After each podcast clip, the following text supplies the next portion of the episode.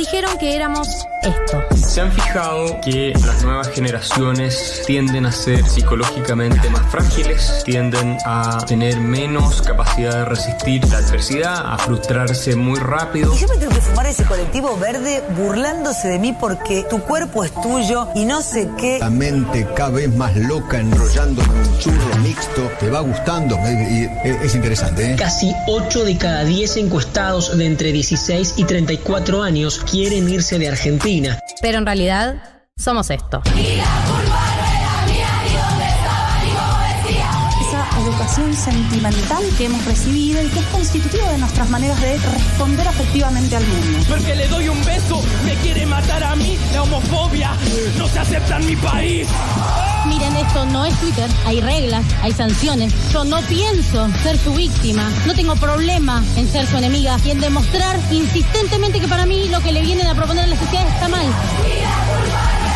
Galia Moldavsky, Martín Slipsuk y María del Mar Ramón escriben la agenda de la generación que vino a seguir conquistando derechos.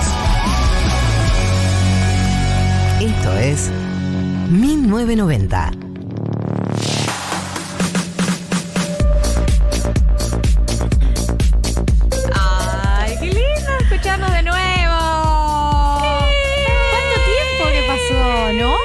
Pensaba en mi casa, ¿cuánto tiempo que pasó? ¿Sí? Nos ¿Vos fuimos. decís? No, nos hicimos desear. Y había que agarrar la pala de vez en cuando, ¿no? Y Había que volver. Hemos vuelto, hemos, hemos agarrado la pala.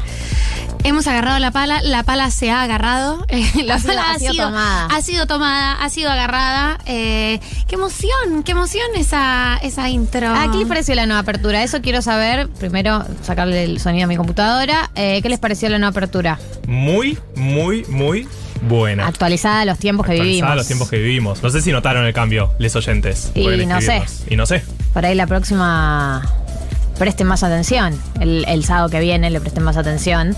Pero bueno, es la apertura actualizada, porque este es un nuevo año de 1990. Ya estamos en salita de tres, ¿no? Eh, estamos en salita de tres. O sea, es como que nosotros tenemos dos unidades de medida. Tenemos el comienzo de año, que es marzo, y tenemos el, el- la unidad de medida 1990, que es julio, que fue cuando arrancó el programa. Entonces, hoy eh, arrancamos, digamos, un nuevo año en términos de marzo, pero cumplimos dos años en julio de este año. Claro. y ¿me sí. explico? Se, se entiende, se entiende. Eh, Pero el bueno. concepto es claro. Sí. Pero empezamos salita de tres igual, ¿o no? O salita de dos. ¿Qué sería? Ya me perdí. Porque es nuestra medio. tercera temporada. Esta. ¿Es nuestra tercera temporada? Sí, es nuestra tercera temporada. O sea, nosotros decimos de julio, nosotros arrancamos el 2020, hicimos de julio a diciembre del 2020, recreo, ahí Recreo, terminó la primera sí. temporada. Después, todo el 2021, recreo. Esa fue claro, la segunda. Esa fue la segunda y ¿Esta sería la tercera temporada. Bueno, Un esta es la tercera temporada de 1990. Se vienen cositas. Ah. Se vienen cositas. Les dije que se venían cositas y se vienen cositas. Eh, se vienen muchas cositas este año porque vamos a renovar. Vamos a renovar. Eh, la gente tiene que prepararse para eh, columnistas nuevos. Tiene que prepararse para secciones nuevas. Tiene que prepararse para juegos. Nuevos ¿Cómo? juegos, vamos a jugar, vamos a jugar. Ya lo ha dicho el Kun Agüero, nuestro nuevo referente contemporáneo de política. Sí, salvo vacunas, referente. Bueno. Claro, eh, salvo todo lo que es más o menos ver, serio, podemos, podemos yo estar quiero con el Kun. Agüero en Twitch. Me voy a poner típico de Garca en Abogado del Diablo. Kun Agüero tiene un problema que es que hace stream las 24 horas Sí, y le todo levantan todo, lo que dice. Nadie puede estar 24 horas streameando y decir cosas inteligentes. Está todo el día, no sé dónde La frase come, que él dijo. duerme. Me vacuné y me contagié tres veces, no sirve nada la vacuna. O sea, si es interpretada en términos políticos es grave, pero se entiende en qué contexto la dijo. Estuvo No, muy bien. Igual yo no lo critico a él personalmente. Digo, no es mi referente en tema vacunas, es mi referente en otros temas. Me parece, o sea, estoy de acuerdo que no hay que pedirle a algún agüero que sepa de la actualidad de Ucrania y de Rusia, ni de vacunas, ni de todos los temas. Es cierto que está todo el día en Twitch, ¿no? Para mí es un problema de Twitch. Es un problema de la plataforma, no del personaje. Sí, de. ¿Qué sé yo? Es un futbolista. No entiendo por qué nos parece tan relevante su opinión sobre otros, otros tópicos. Es que estamos muy aburridos, estamos muy aburridos. Eso es verdad. Y, y es una novedad el Kun Agüero opinando sobre todo, entonces sigue siendo noticia. Ya la gente se va a aburrir, en algún momento dejas de levantar cada vez que dice algo sobre algo. Me encanta porque el Kun Agüero se ha transformado en una voz autorizada de eh, la situación impositiva de Argentina y el mundo, de la epidemiología, Claro. eh, bueno, y no sé de qué más. Bueno, vamos a jugar. Vamos a jugar. Sí, vamos a jugar. Bien, bien. Eh, esta es la tercera temporada de 1990. Se vienen cositas que vamos a ir anunciando a medida que pase el tiempo. Es un- Sí. Estamos grandes, estamos maduros y hay que soltar. Porque esta es una generación que nos enseñaron que había que soltar. Y eso es lo que vamos a hacer, soltar cosas. Eh, nos lo enseñaron tanto que debe ser eh, un tatuaje que tiene mucho nuestra, nuestra generación. Soltar, ¿no? Soltar así una cursiva rara, pero así como les pedimos que suelten y que, y que soltemos, que hagamos de soltar un acto colectivo, les pedimos que confíen. También, también. Sí, muy Eh, bien. sí. Confíen en nuestro criterio. Confíen en nuestro, confíen en Confíen. nosotros. ¿A qué nos referimos, no? Porque estamos hablando en abstracto, ¿no? Es un programa que, eh, a ver, vamos a decirlo de manera liviana, va a tener menos educación sentimental y más otras cosas. La peor venta del mundo, ¿no? Como.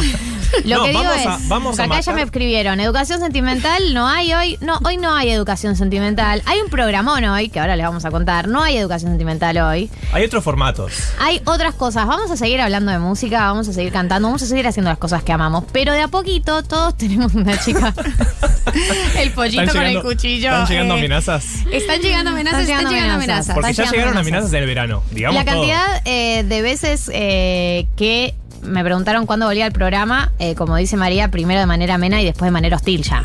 Sí. Se, se empezó a volver muy hostil, muy insistente. Yo cada, cada Tori que subí boteando, lindo tienes el pelo. Vuelve 1990. eh, Era como que ya en un momento.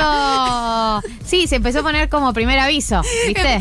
Pero full primer aviso, ya eh, en las últimas se olvidaron de elogiar el pelo. Sí, a mí a, Ah, sí, a veces ni me contestaban stories. Era directamente mensaje de Vos gente que nunca de me cualquier escribió. otra cosa, subías de cualquier otra cosa y te respondían ¿cuándo vuelve 1990? ¿Cuándo vuelve 1990? Bueno, hemos vuelto. Siamo retornato. Eh, me mandaron otra. Sí, hablo en italiano, por. Sí, sí, muy Eh, bien. Les voy a contar que tenemos el programa de hoy y es como que me da mucha ansiedad porque hay muchas cosas que me emocionan del programa de hoy y del año en general y de que haya vuelto 1990. Primero, sepan que estamos en el 11 40 66 000, a.k.a. el número de Futurock. Pueden escribirnos ahí contándonos si están contentos de que volvimos, si no están contentos de que volvimos. Avísenle a la gente cercana que escuche el programa que estamos de vuelta, porque hay mucha gente que por ahí no vio mi posteo, no vio mi story, no vio el posteo de Futurock y tampoco vio la story. No, si pasó no. todo eso, avísale vos, porque esa persona está en su casa diciendo día de mierda, está lloviendo.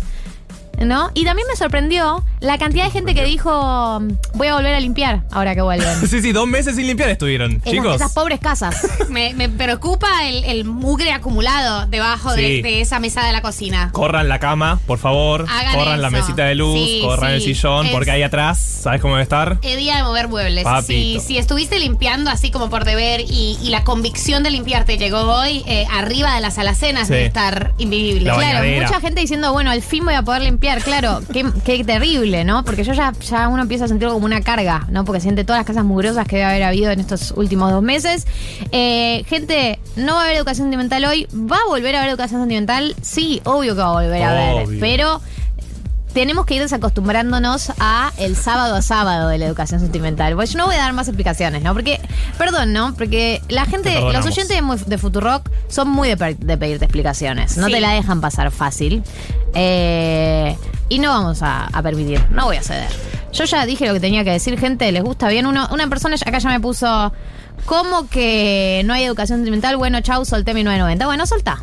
Yo no voy a rogar que se queden. Este es un programa con o sin programa. educación sentimental. No rogamos amor. Eh, no, No hay que mendigar No hay que amor. No hay que mendigar mendigar amor. Eh, es muy importante igual, música vamos a tener. Música va a haber. Música va a haber, música para cantar va a haber. eh, esto va a ser mucho más divertido, pero tienen que confiar. El Claro. ejercicio es un ejercicio de confianza. También Es como mira, cuando te dicen que una persona te agarra atrás y vos tenés que, que dejarte caer. Exactamente, es un poco estamos eso. haciendo eso. No, no nos, o sea, no es que nos acaban de conocer, que es la primera vez que escuchan No. el programa, que no saben quiénes somos. ¿Confían o no confían? ¿Se suben a este tren o no se suben a este tren?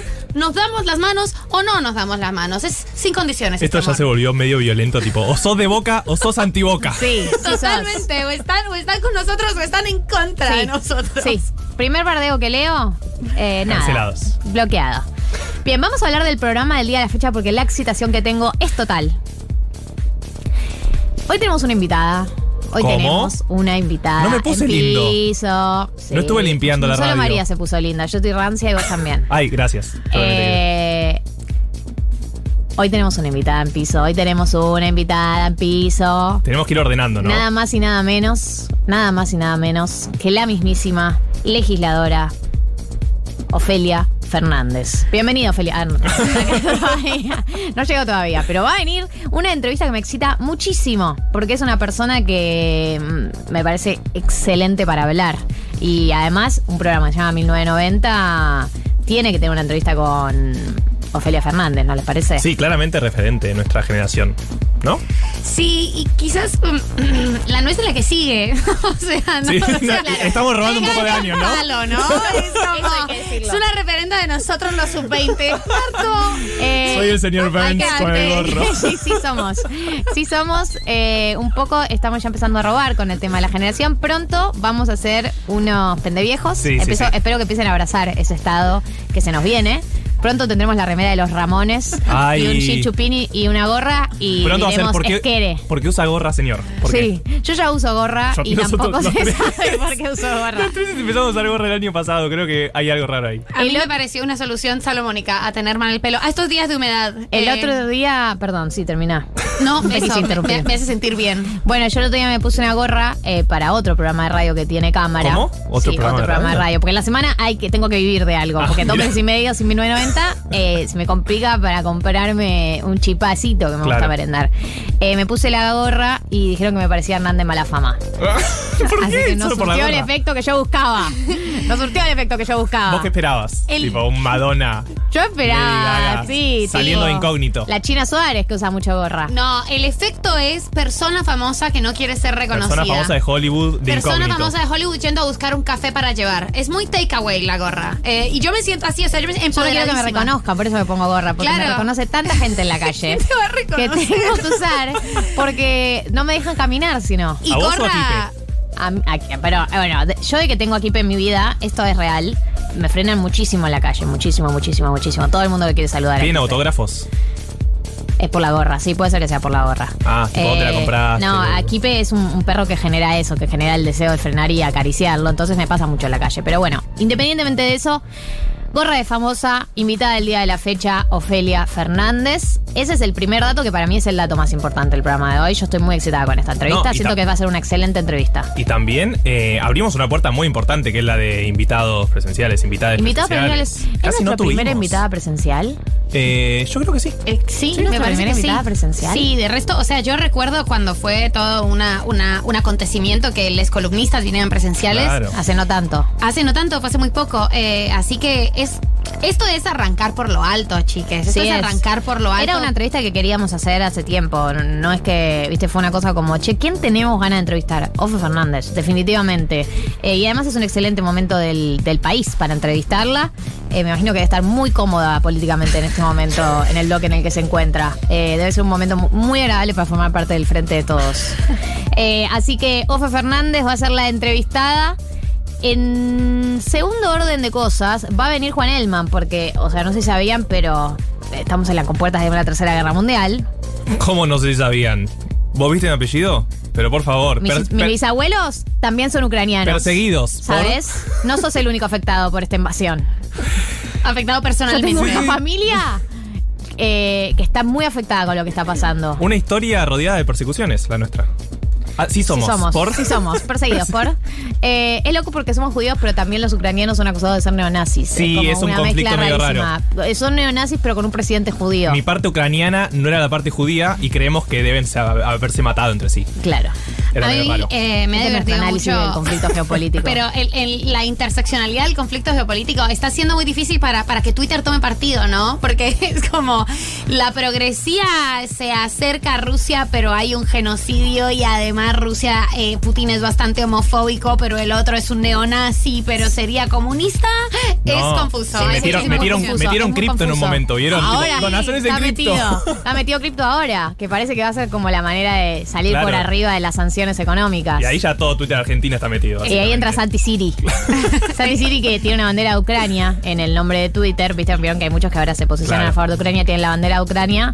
Bueno, eh, hay que ver cómo se posiciona con respecto a eso. Porque viste que también entra en juego todo esto de la regulación. Si no vas a regular, no regules para nada. Y déjalo a Putin usar las Bitcoin también. Claro, pero suyo. creo que parece que si bien Rusia está como usando las cripto porque no sé si saben, les pusieron un par de sanciones, seguramente sabrán. eh, también Ucrania pide donaciones en cripto. Es muy loco, tipo, abrió una cuenta y dice, dónennos acá. Y tutea memes, memes. Un ¿vieron? cafecito. Sí, un cafe- cafecito. Un, ca- un a- cafecito por la guerra. Mm. muy raro, muy raro todo. Pero bueno, este es el mundo en el que estamos viviendo y por eso necesitamos un Juan Elman, ¿no? Que venga a aclarar los tantos porque es todo muy confuso y no se sabe hasta dónde va a escalar. Viste que uno dice, por un lado dice, ah, no seas exagerado. Por otro lado, ¿is this tercera guerra mundial? Como que yo vivo entre un poco los dos extremos eh, en, en la vida cotidiana. Así que por ese motivo viene Juan Elman. Vamos a hablar también, vamos a hablar también de cuál fue el tema del verano. Porque este es un programa que hace dos meses y medio que no está al aire. Y pasado un verano en el medio. ¿Fue un verano bueno? Mediocre. No eh. fue un excelente verano. Mucha lluvia, ¿no? Mucha lluvia, mucha tercera ola, ¿no? Mucho todo eso, pero eh, eso no nos eh, va a frenar de analizar cuál fue el tema del verano, porque aunque el verano sea una mierda, los temas del verano salen igual.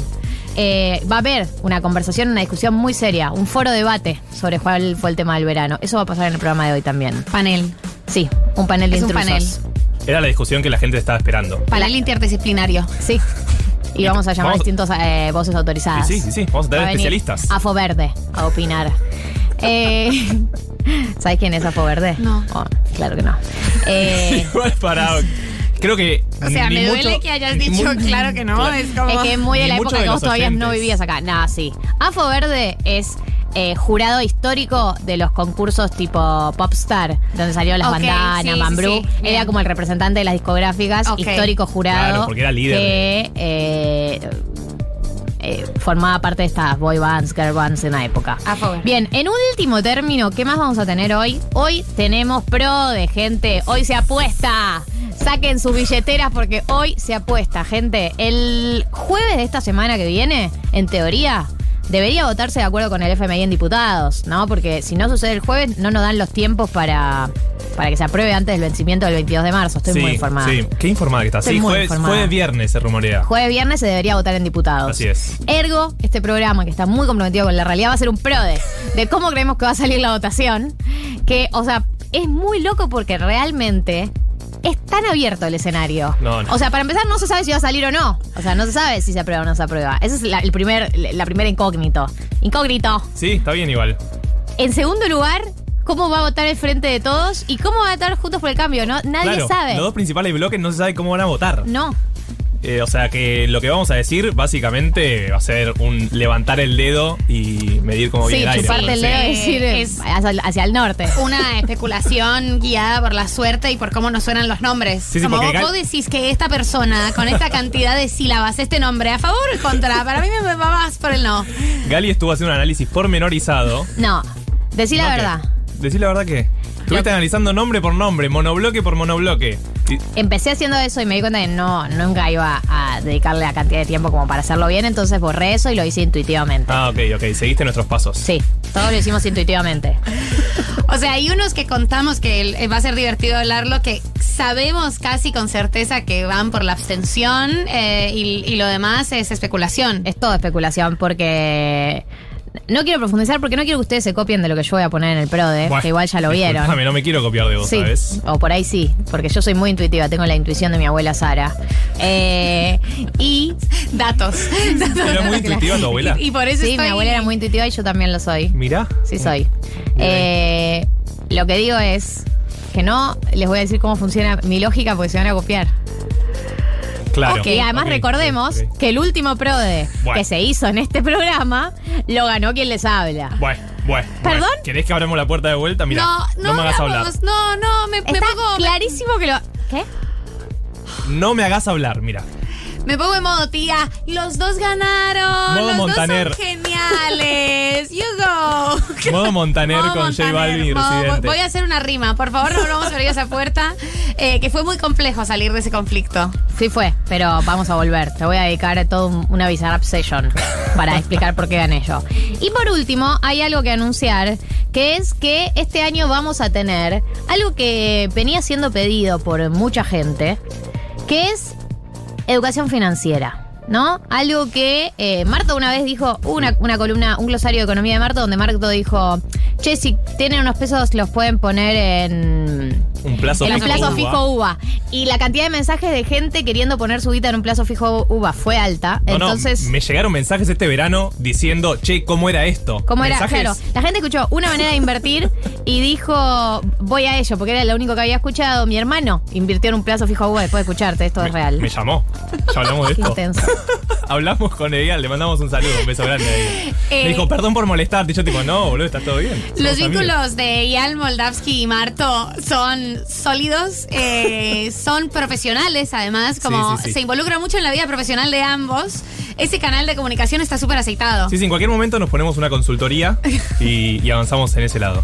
Pero sí, se viene educación financiera. Se viene educación financiera y vamos a estar acompañados. Vamos a estar acompañados por nada más y nada menos que la gente, los amigos de Invertí Plus. Nos van a estar acompañando en todo lo que es la educación financiera, que todos la necesitamos. Porque yo tampoco sé qué hacer con. No tengo muchísimo para invertir, digamos. Pero lo que tengo para invertir me gustaría aprender eh, qué hacerlo. Vos lo, lo has usado, eh, Invertí Plus, ¿no, Marto? sí, tiene una plataforma para hacer la famosa compra de dólares. eh, que tiene el mejor precio del mercado. Esto básicamente lo estoy diciendo porque realmente lo usé. Marto usa. O sea, esto está, plataforma. está- efectivamente, está verificado. Eh, y bueno, vamos a estar hablando un poco de. Vamos a empezar de cero. Ya saben, como nosotros nos gusta hablar de cero y no dar nada por sentado. Pero una de las cosas justamente que vamos a hablar, Gali, es que no hace falta tener millones de dólares para invertir. Porque la idea justamente es que le ganemos un poquito a la inflación. No sé si saben que hay Claro. inflación en Argentina. No sé si se O enteraron. sea, para empezar, la mejor inversión es eh, que se mantenga a la par de la inflación. Mínimo no perder mes a mes. Mínimo no perder. La, la vara está baja. La vara está baja, así que vamos a intentar elevar esa vara con un poco de conocimiento con nuestros amigos de Plus. Eh, para todos los que les interesa cuidar sus ahorros y hacerlos rendir, les vamos a ir contando las diferentes secciones, como la de dólar oficial, la de inversiones, porque hay todo tipo de inversiones, no solo comprar dólares, la de cripto, porque en algún momento de estas columnas vamos a llegar al mundo cripto, que es hashtag complejo. Hashtag complejo. Eh, Vamos a tener invitades tal vez, porque yo solo no puedo, ¿saben chicas? Yo solo no puedo. Así que vamos a tener invitades que nos expliquen también de este mundo tan eh, intenso, ¿no? Por momentos. Tan grande e intenso. Y todo esto a lo largo de los próximos programas. Si quieren ir eh, chequeando y mirando un poco de qué se trata, pueden entrar a la página que es invertiplus.com.ar o al Instagram que es arroba invertiplus. Eh, en ambas, eh, en ambos links, en ambas webs, van a empezar, empiecen a mirar un poco de qué se trata, porque después vamos a empezar a aplicar todos estos consejos que nos da Marto, que yo todavía no apliqué. O sea, yo estoy perdiendo poder adquisitivo mientras les hablo. Y el objetivo es dejar de hacerlo. Está muy bien. Así que un poco de todo eso trae el programa y el año y vamos a ir anunciándoles las cosas nuevas a medida que pasen los programas. En principio, les agradezco por estar del otro lado, por sumarse, avísenle a la gente que estamos al aire, que eh, manden un mensaje por WhatsApp, manden audios porque los vamos a escuchar. Galia Moldavsky, Martín Slipsuk, María del Mar Ramón. Estalqueando likes y nuevas derechas con la misma intensidad. 1990. 1990.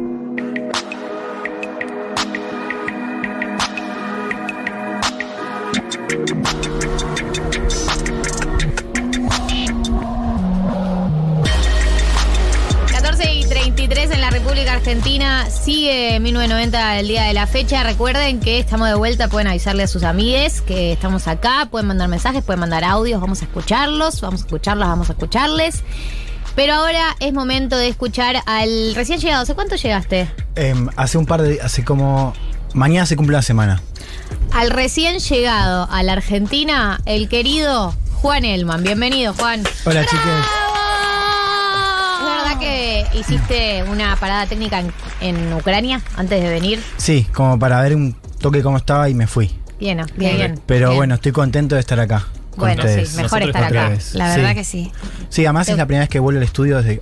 Ah, no, no, ya volví ahora dicen. Mm, ok. Pero Ah, es, es la que ¿A más me dónde? gusta. ¿A dónde volviste? Ahora dicen. ¿Otro programa? Ok. Ok. No, sí. No, no, dale, dale, dale. Silencio raro. No, no, no sabíamos que, que era una relación poligámica, pero está bien, dale de una. De una. De una, de una. Igual nos realegra, ¿eh? Nos Sí, realegra igual por vos- vos. vos estás tu feliz. libertad sexual. Esto es más relación abierta, porque ustedes son mi pareja, ¿eh? Ah. Y ahora dicen, es como comer afuera, digamos. Uh. Ay, ok, ok, ok. Eh, qué fuertísima Igual yo quiero decirte algo. Sí. O sea, yo quiero ser tu pareja y comer afuera, porque comer afuera es la instancia superadora de la comida. No, yo no quiero ser tú, me calenté un arroz. ¿Entendés? Ya estamos ¿Qué haciendo un planteo rarísimo. Esta metáfora ya. yo- ser la pareja es comer afuera. Claro, sacás sobres de ayer que vemos Claro, algo yo en no Netflix. quiero ser tú. No, no. Tú, me comí la milanesa fría con ketchup. Bueno, pero bien los precios. 100% de inflación, yo volví todo junto. eh. Ah, vos te sos de esa gente que se fue y volvió y dijo, no entiendo los precios. No, no, no, pero estoy, o sea, me estoy comportando como. No, siento que si voy a decir algo me van a. Hazlo, No, decilo, no, o sea, adelante, esas, como esas señoras eh, que están como en la fila, ¿viste? Y te hablan. Y, La señora Paqueta que se queja. Sí, sí, sí, Eh, no quiero decir el adjetivo. Sí. ¿Mejoraste tu vínculo con eh, la ciudad autónoma de Buenos Aires ahora que volviste? Pero un montón, un montón. Y es muy extrañable la ciudad autónoma Mal. de Buenos Aires. La verdad que muy bella. Mal. Eh, así que, Juan Elman, estás acá con nosotros Mm. y te toca nada más y nada menos que cubrir eh, el conflicto entre Rusia y Ucrania. Yo no sé, por ahí le podemos preguntar a la audiencia. Yo entiendo que como la audiencia viene siguiendo este tema y, lo vienen cubriendo en la semana, de hecho Juan mismo estuvo hablando de distintos programas, más o menos están actualizados. Pero bueno, me gustaría que nos digan cuán actualizados están para saber cuán para atrás vamos. Mi duda en este momento es, hoy leí una declaración de Putin que decía que... eh, no la puedo citar porque no, la- no me la acuerdo Pero no sabe ruso, aparte. pero que consideraba que el Sí. coso aéreo ya lo consideraba bueno, como una invasión. Como que bueno, se iba a picar internacionalmente. Claro, ¿no? A ver, ¿de- ¿de qué está hablando? Porque es un tema importante de la última hora, ¿no? Ucrania está pidiendo que la OTAN se meta para bloquear los bombardeos de Rusia en el espacio aéreo de Ucrania. Ok. Ok. Que básicamente sería enfrentarse con Rusia, ¿no? Pero Lo en que el cielo, pero en el cielo, digamos. ¿no? Eh, algo que la OTAN ha descartado, ¿no? Y algo que Rusia ya ha dicho, como bien decís vos, esto es, Que bien lo para nosotros, esto es guerra. ¿No? Y un poco lo que dice Zelensky, el presidente ucraniano, es si la OTAN dice que está con nosotros, ¿por qué no bloquea a Rusia eh, en el, su espacio aéreo? Eso es un poco el, punto de tensión, insisto, la OTAN por ahora lo ha descartado. Hay voces que dicen, bueno, si esto sigue como está, si Rusia sigue avanzando en zonas civiles, habría que considerarlo. Yo creo que hoy por ahora la OTAN no se inclina a bloquear el espacio aéreo. Eh, ¿Vos pensás que esto puede escalar a nivel enfrentamiento entre países que no sean Ucrania y Rusia? Y no con sanciones Mm. económicas. Yo creo que puede pasar, eh, porque no, lo desc- no descarto nada. Nada. eh, pero sí creo que hoy, con la foto de hoy, es improbable, ¿no? Pero subrayo esto de la foto, ¿no? Me parece que o sea, todo lo que estamos discutiendo ahora es parte de una foto, no sabemos cómo va a terminar la película, ¿no? O hacia dónde va. Sí empiezan a haber escenarios que me parece interesante al menos remarcar uno que se está discutiendo mucho porque es cierto que hay voces que en Occidente sobre todo que siguen diciendo esto de bueno la resistencia ucraniana y esto de que Rusia cometió un gran error no en meterse.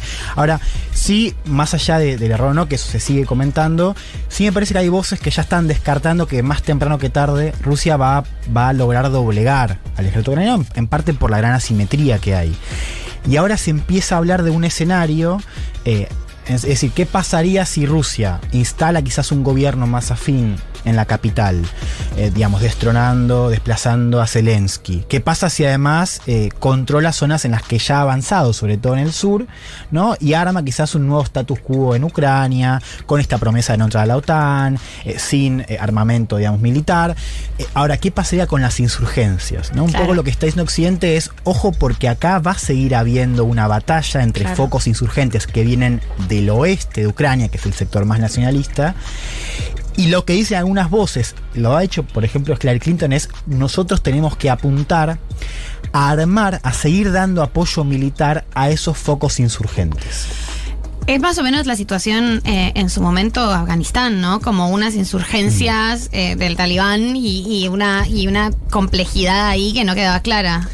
Sí, más Siria también, ¿no? Eh, porque claro, ahí Afganistán es interesante porque ahí hay una diferencia, que es que eh, Rusia nunca armó, digamos, a los talibanes. Lo que está haciendo ahora Occidente, lo que está proponiendo, es armar, o sea, pelearse indirectamente con Rusia, lo que Rusia no ha hecho en otros Claro. conflictos. Sí, pienso el caso de Siria, quizás porque, bueno, ahí Estados Unidos sí armó rebeldes contra el ejército eh, de Assad. Tengo una pregunta. Sí. ¿Qué es la OTAN? Bien. Bueno, es la alianza militar del, ¿cómo es? El Atlántico, no sé cómo es las Bueno, más siglas. allá de la sigla. No, bueno, es la alianza militar entre eh, Estados Unidos y Europa, para decirlo mal y pronto, ¿no? Si bien incluye a Canadá, bueno, y a Turquía, que depende de dónde lo cuentes. Eh, que es una alianza que claramente surge en un contexto de Guerra Fría como, digamos, un motivo defensivo ¿no? Eh, lo cual es importante remarcar esto, porque cuando el muro cae y la Unión Soviética desaparece como tal, muchas voces empiezan a decir, bueno, ¿qué hacemos con esto? O sea, esto de que la OTAN ya no cumple su razón de ser, esto de ser un gran paraguas bancado por Estados Unidos para defender a Europa de cualquier ataque, de cualquier avance de la Unión Soviética.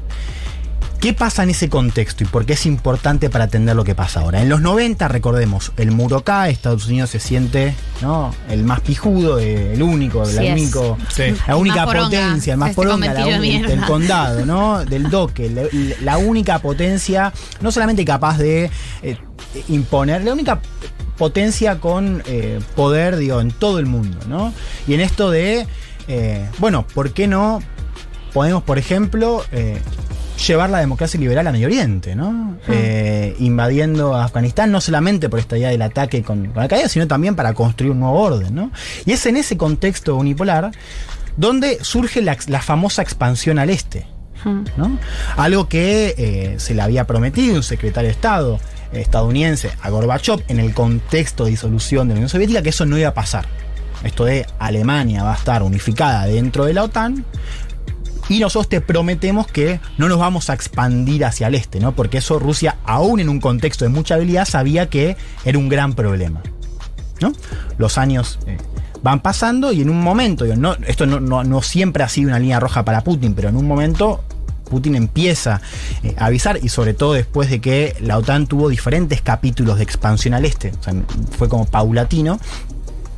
Esto de, bueno, ya empieza a decir que eh, esto era una amenaza a la soberanía rusa, a eh, su propio orden de seguridad interno, etc. Y después llega un momento clave, que es el, el 2008, donde ahí la OTAN, que ya, había, ya se había expandido al este, eh, propone llevarlo todavía más al este e incorporar eventualmente a Ucrania y a Georgia, ¿no? algo que Rusia dice eh, es una eh, línea roja. ¿no? Pero para mí es muy importante entender esa expansión al este porque es un poco lo que yo intentaba decir en, en- en el newsletter que saqué la semana pasada en Cenital, que es que eso también nos ayuda a entender un contexto de unipolaridad que hoy ya no es tal, o sea, Estados Unidos ya no, no se comporta como en los 90. ¿Y cuál es una consecuencia de eso? Por ejemplo, que ya no está dispuesto a, por ejemplo, enfrentar militarmente a Rusia directamente. Claro. ¿Por qué? Bueno, porque ya no tiene el poder de antes y porque ahora tiene otras prioridades. Entre ellas, pelear, o sea, re- redirigir recursos militares de Europa, del Medio Oriente, hacia el Asia-Pacífico. Claro. Con China. Pero ahí, perdón. Sí, sí, vos, Marto. Ahí la discusión es, mm, queremos formar o darle plata, darle armas, lo que sea a Ucrania, pero no queremos luchar contra Rusia. O sea, el límite es muy fino. Claro, bueno, y, y ahí es- es, eh, eh, uno entiende también el callejón sin salida, porque es eh, Estados Unidos te está diciendo, eh, se está advirtiendo, además est- est- estaba diciendo antes de la invasión que esto iba a suceder, o sea, de hecho lo, lo predijo bastante bien, mucho mejor que varios de nosotros, que decíamos, no, no, es, es- puede ser, tanca, pero no se- no no- se puede no descartar, pero es tanto. impensable, bueno. Eh, o sea, había demostrado, diga, lo- lo- había avisado, digamos, que, que Rusia iba a venir, pero también había dicho, yo no me iba a meter, ¿no? O sea, Rusia va a llegar y yo no me voy a meter. Eh, ahora, tampoco está dispuesto a hacer ninguna concesión diplomática para, de alguna manera, tranquilizar a Rusia. Es cierto que, viendo lo que pasó en los últimos días, uno puede preguntarse si hubiese alcanzado. No lo sé. Yo creo que es válido preguntarse. Pero hay un callejón sin salida, porque vos no, estás, no, te vas a pelear. Lo cual está diciendo a Rusia, si vos te metés, Mirá, nosotros te vamos a sancionar, lo cual es un punto importante. Vamos a darle esas armas a tu adversario, pero no me voy a pelear con vos.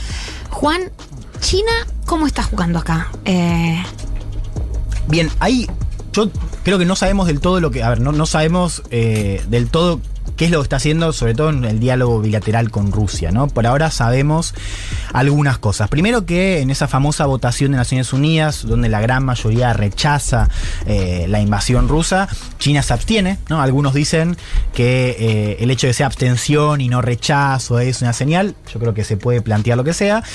O digo, se puede plantear esa lectura.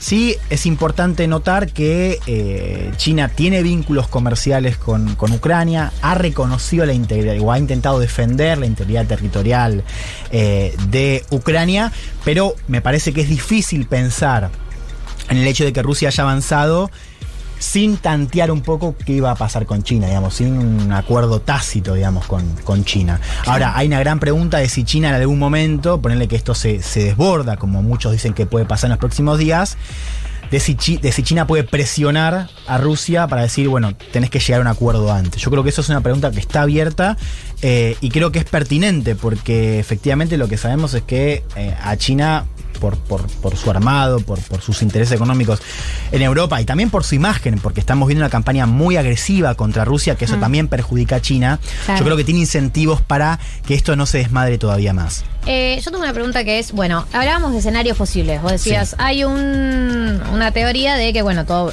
va, va a empeorar. De hecho, bueno, Macron dijo hace, hace unos días, lo peor está por venir. Sí, que es un poco para todo nos sirve, ¿no? Es Sí, como, ya en esto- filosofía de vida. Sí. No, pero qué loco, yo pensaba, ¿no? Eh, que en general un mandatario que decís una declaración internacional sobre un conflicto que escaló tanto, en general tienen cuidado con las palabras que usan, ¿no? Hmm. Para que salga a decir lo peor está por venir, es que esa conversación telefónica lo que le debe haber dicho a Putin. O sea, Sí, el miedo total. es total. No, que además es interesante porque Estados Unidos lo venía diciendo y Macron era quizás la voz eh, más importante en esa estrategia de Europa de todavía se puede dialogar con, con Rusia, ¿no? Algo que por supuesto a la luz de lo que pasó. ¿Qué le ha dicho? Yo voy a matar uno por uno porque salió a decir lo peor está por venir. No, pero además imagínate Macron que queda, quedó desdibujado. O sea, quedó Claro, porque dibujadito por- originalmente era como intermediario. Claro, ¿no? Se juntó mucho y además decía esto de todavía se puede llegar a una negociación y claro, eh, había hablado hecho, unas, unas horas antes, después de esa declaración, de, o sea, de- después de que Rusia aceptara la independencia de estas dos repúblicas separatistas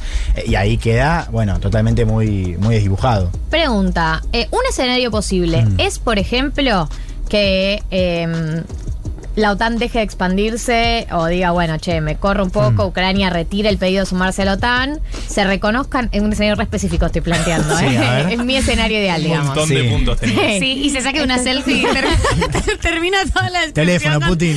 Se saque una selfie. Macron. Eh, lo que Bueno, boludo. Bueno, ¿la en serio? Por favor, Dale, les dale, pido. te seguimos. no, lo que digo es. Existe un escenario donde origen, eh, supuestamente Sí. el origen de este conflicto es la OTAN se venía expandiendo y Ucrania dijo yo me Sí. quiero sumar a la OTAN y Rusia dijo no, hasta acá llegó mi paciencia, te- tengo que invadir, no me Sí. dejas otra opción. Existe un escenario donde se retira ese pedido donde la OTAN dice me dejo de expandir, Ucrania, Ucrania dice ok, no nos sumamos a la OTAN y Rusia dice ok, los dejo. Mira, yo creo que, a ver, existir existe, como... Sí, claro, es tipo O sea, todo existe. una para- un, multiverso donde eso ¿Qué, sucedió. tenemos, ah, eh, ¿Qué podemos decir con los elementos que tenemos hoy? Yo creo que, está- eh, que lo- lo- es más cercano que Putin por la fuerza termine condicionando a Ucrania con un gobierno nuevo, digamos, para decir vos jamás te vas a sumar a la OTAN, que que la OTAN se siente y reconozca, aún con sanciones que se quedan, esto de bueno, vamos a reconocerle a Putin y vamos a tener en cuenta sus preocupaciones y también desde nosotros va a haber un compromiso de no seguir no solamente expandiéndose hacia Ucrania, sino también, por ejemplo, qué sé yo, decir, bueno, Georgia también está fuera de la mesa, ¿no? Porque hoy Putin está condicionando a Ucrania, aunque también va a tener un efecto contagio. Sí creo que vos abrís una puerta, una puerta que es bien interesante, ¿no?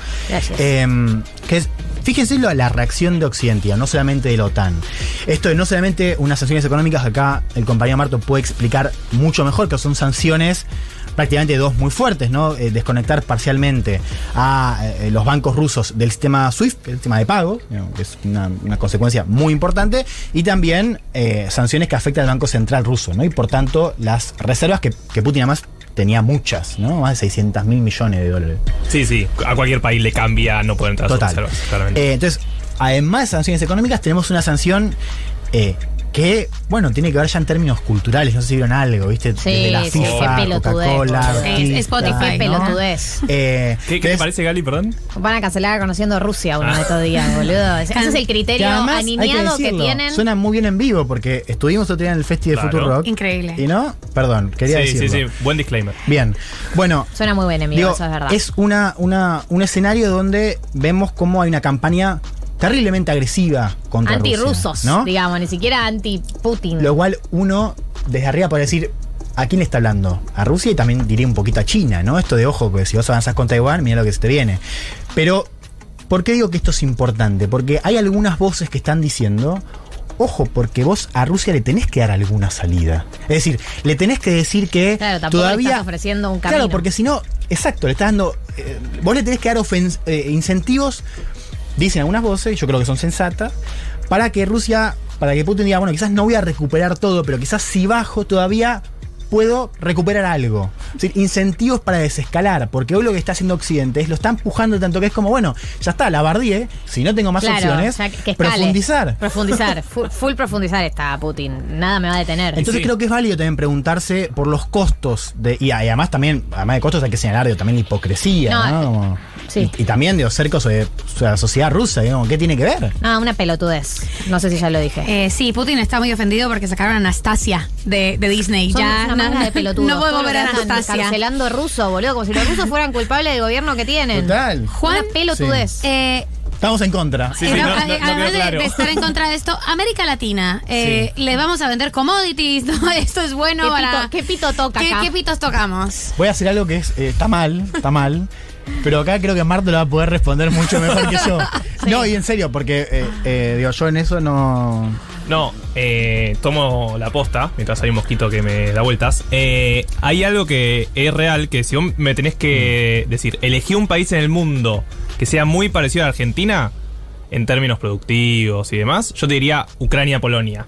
Como que producen casi lo mismo que nosotros, la estructura es bastante parecida, no son ni potencia ni super cuarto mundo, digamos. Sí. Entonces, claramente, a Argentina no es que le conviene, ¿no? Nunca le va a convenir.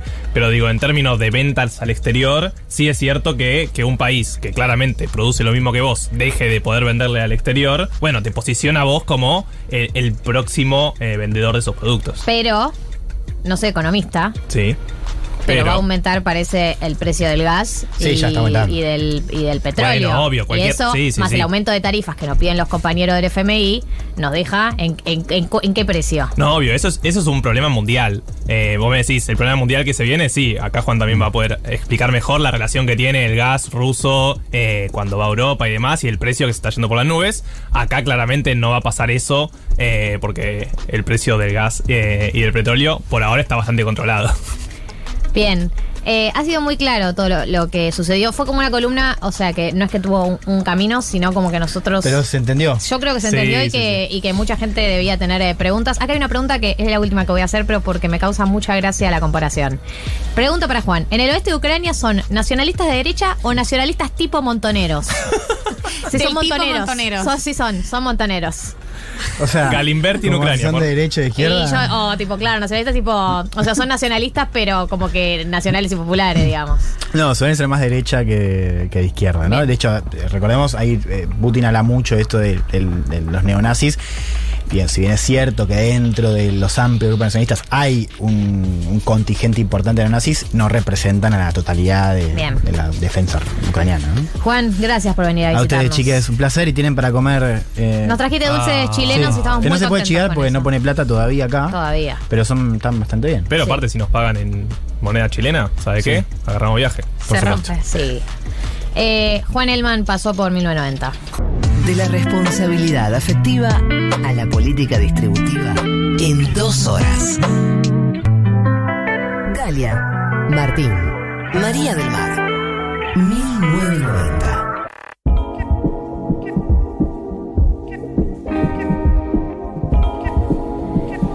15 horas en la República Argentina, 3 de la tarde en la República Argentina. Eh, en minutos, Sofe Fernández, acá con nosotros, ya ha llegado al estudio, pero antes hemos prometido, le- y hay mucha gente desesperada por esta encuesta nacional que se está haciendo sobre cuál fue el tema del verano. ¿No? Porque dice 5 de marzo, despídanse del verano, ya está. Todo lo lindo que tenía para darnos ya nos lo dio. A mi caso no me dio nada muy interesante este verano, ya lo dije, no sé si se dieron cuenta, que fue un Eh. verano mediocre en mi vida. Eh, pero no por eso hubo menos temas del verano, como por ejemplo Cold Heart de Elton John y Dua Lipa, para mí califica sin ninguna duda. Este comienzo es muy bueno. Lo que la sube. Lo que la sube. 11 40 66 000. Voten. Eh, nosotros vamos a traer algunas propuestas, pero ustedes pueden proponer las suyas. Sí, porque obvio. cada uno tuvo. María tuvo su tema del verano en Colombia. Cambia Sí. mucho por país, ¿no? Eh, Me parece. Para mí no. En Latinoamérica, digo. Yo creo que este no es el tema del verano. Eh, Bueno, No era la pregunta igual, ¿eh? eh, no era la consigna, no era la consigna. Es colaborativo esto. mirá cómo se te mueven las cachas. Se te mueve el cuerpo solo cuando lo escuchas ese tema. Pero yo Con lo que la sube este tema es total. Yo entendía por tema del verano algo como que pasan todo el tiempo y que es de alguna forma bailable. eh, y esto me resulta mucho más sofisticado. Esto me resulta como en una, en una categoría más sofisticada. Ok, o sea, no es el tema del verano, es el. Es un muy buen tema que resulta haber salido en un verano. Ok, pero es, es uno de los temas del año Es- más claro, no el tema del no verano. el tema del verano, tipo tema del verano es despacito o algo así, ¿no? Eso es- no es ese el concepto. Ok, o sea, tiene que ser la, mus- la canción más escuchada de la historia para poder ser canción de verano. Pero Desposito no va a haber un fenómeno como Despacito. Claro. ¿Entendés? Es la canción más reproducida de YouTube, más o menos, literal. Claro, en una sí, época sí. lo era.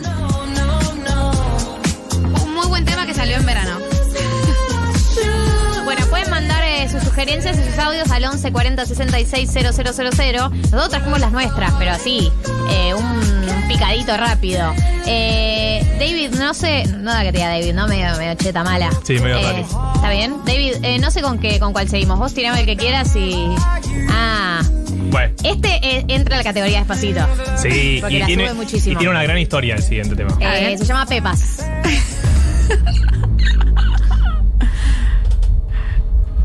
Ya hemos hablado.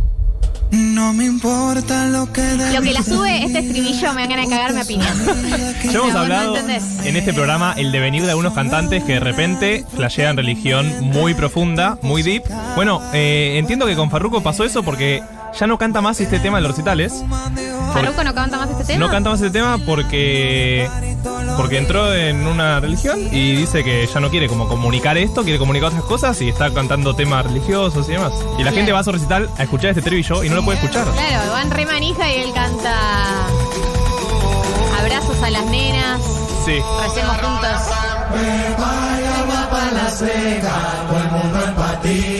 En la, todo el mundo de pastilla en la discoteca, claro. El chabón tiene un giro 180 grados. Eh, Es muy raro. Debo decir que en algunas zonas de Colombia a la sandía se le dice patilla eh, y hubo mucha ¿Patilla? gente que dijo patilla. ¿Patilla de- del pelo? Sí, No. así, pero eh, claro, o sea, a la sandía se le dice patilla y Ah, mucha ¿sí? gente con ¿A la, la que sandía estuve se le dice patilla? Sí, se le dice patilla. Estaban repuesto de sandía. Claro, y mucha gente con la que estuve eh, este diciembre me decía, yo creía que decía todos con patillas. Como- y tenía sentido porque era como muy playero, ¿viste? Claro, todos con sandía en la discoteca. Tiene mucho sentido eso.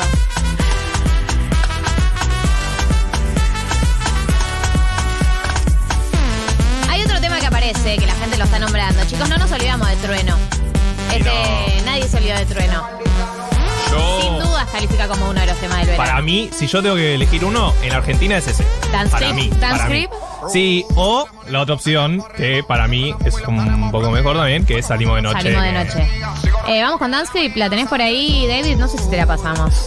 O somos unas personas de mierda. Tal vez somos una persona de mierda, igual se las pasamos.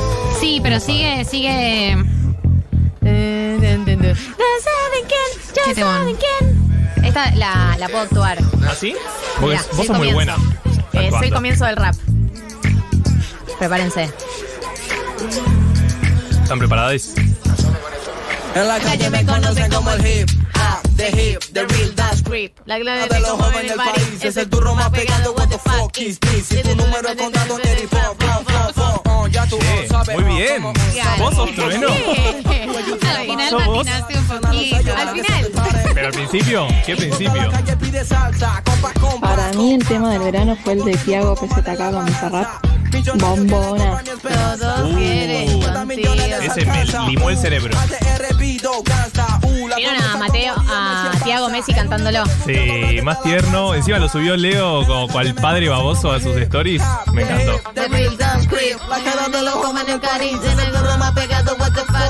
Definitivamente Pepas es el tema del verano, lo bailé como ningún otro.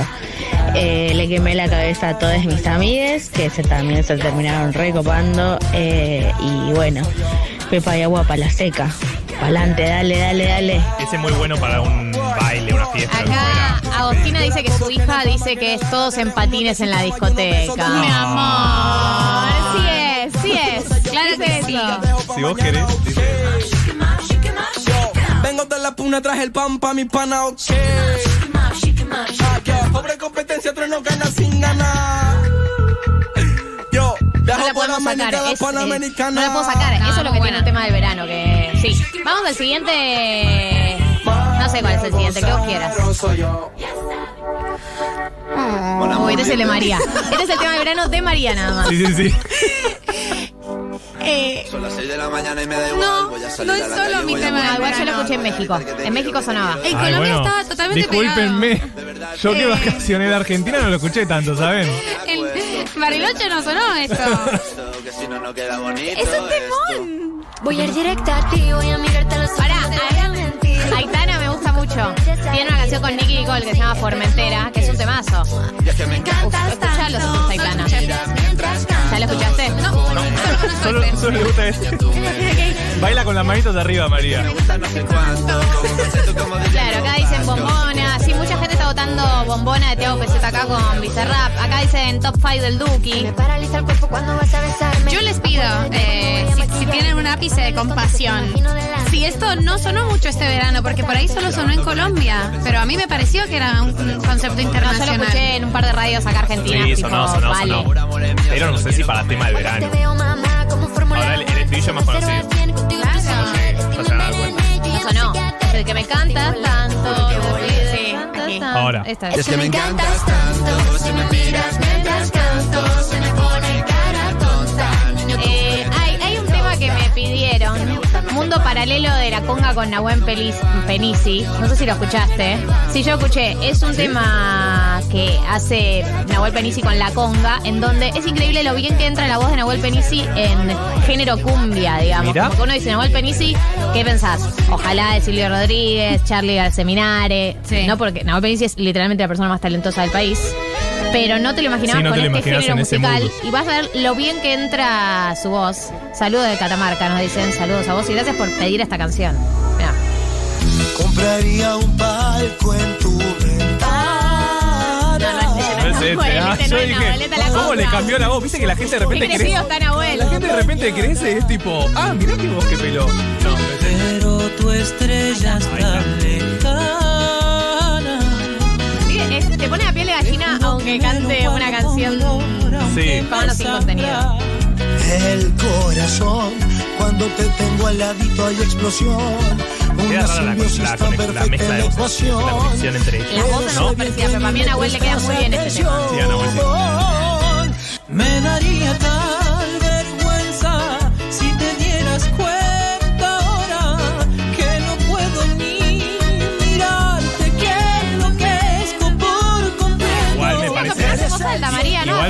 me, parece que no entra como tema de verano, ¿no? Hay mucha gente que le gusta este tema como Me obligo a no. cuarteto, ¿no? Hola, aquí los changos de Catamarca dicen que el tema del verano es el tema de Nahuel Pelisi eh, con la conga, Mundo Paralelo y la verdad ya nos tienen los huevos al plato.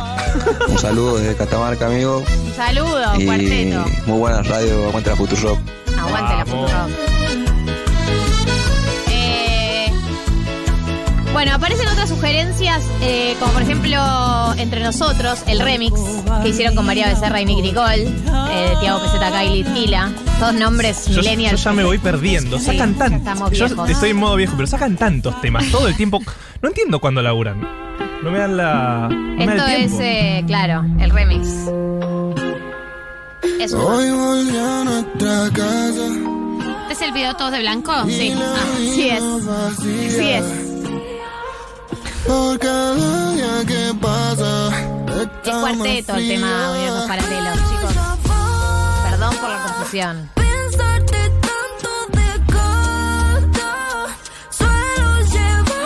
De. Arranca abajo. No lo escuché, creo. eh. ¿El original no lo conocías?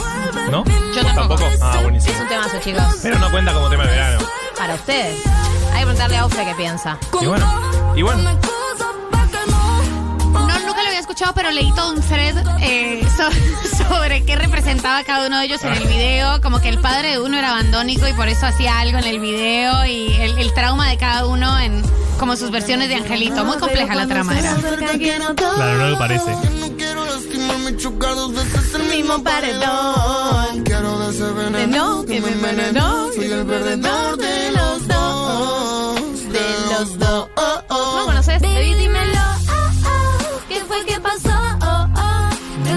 Agudos. Real, ¿eh? ¿Sí? ¿Con canto? No. ¿Y la tarra? ¿Cómo va la tarra? Nada, nada. Dejé la música. ¿O la música te dejó? No era para mí, no era para mí la carrera de cantautora. Convocatoria al tema del verano. Ustedes pueden seguir mandando sus temas, vamos a escucharlos, pero la verdad es que ya está Ofe acá en el estudio y no da para más esta situación de que no esté adentro. Así que si les parece, vamos a escuchar un tema y a la vuelta entrevista con Ofe Fernández. Que nadie te diga que el pop y la política internacional no están relacionados. Min 1990. Gale Moldavsky. Martín Slipsuk. María del Mar Ramón. 1990. 15,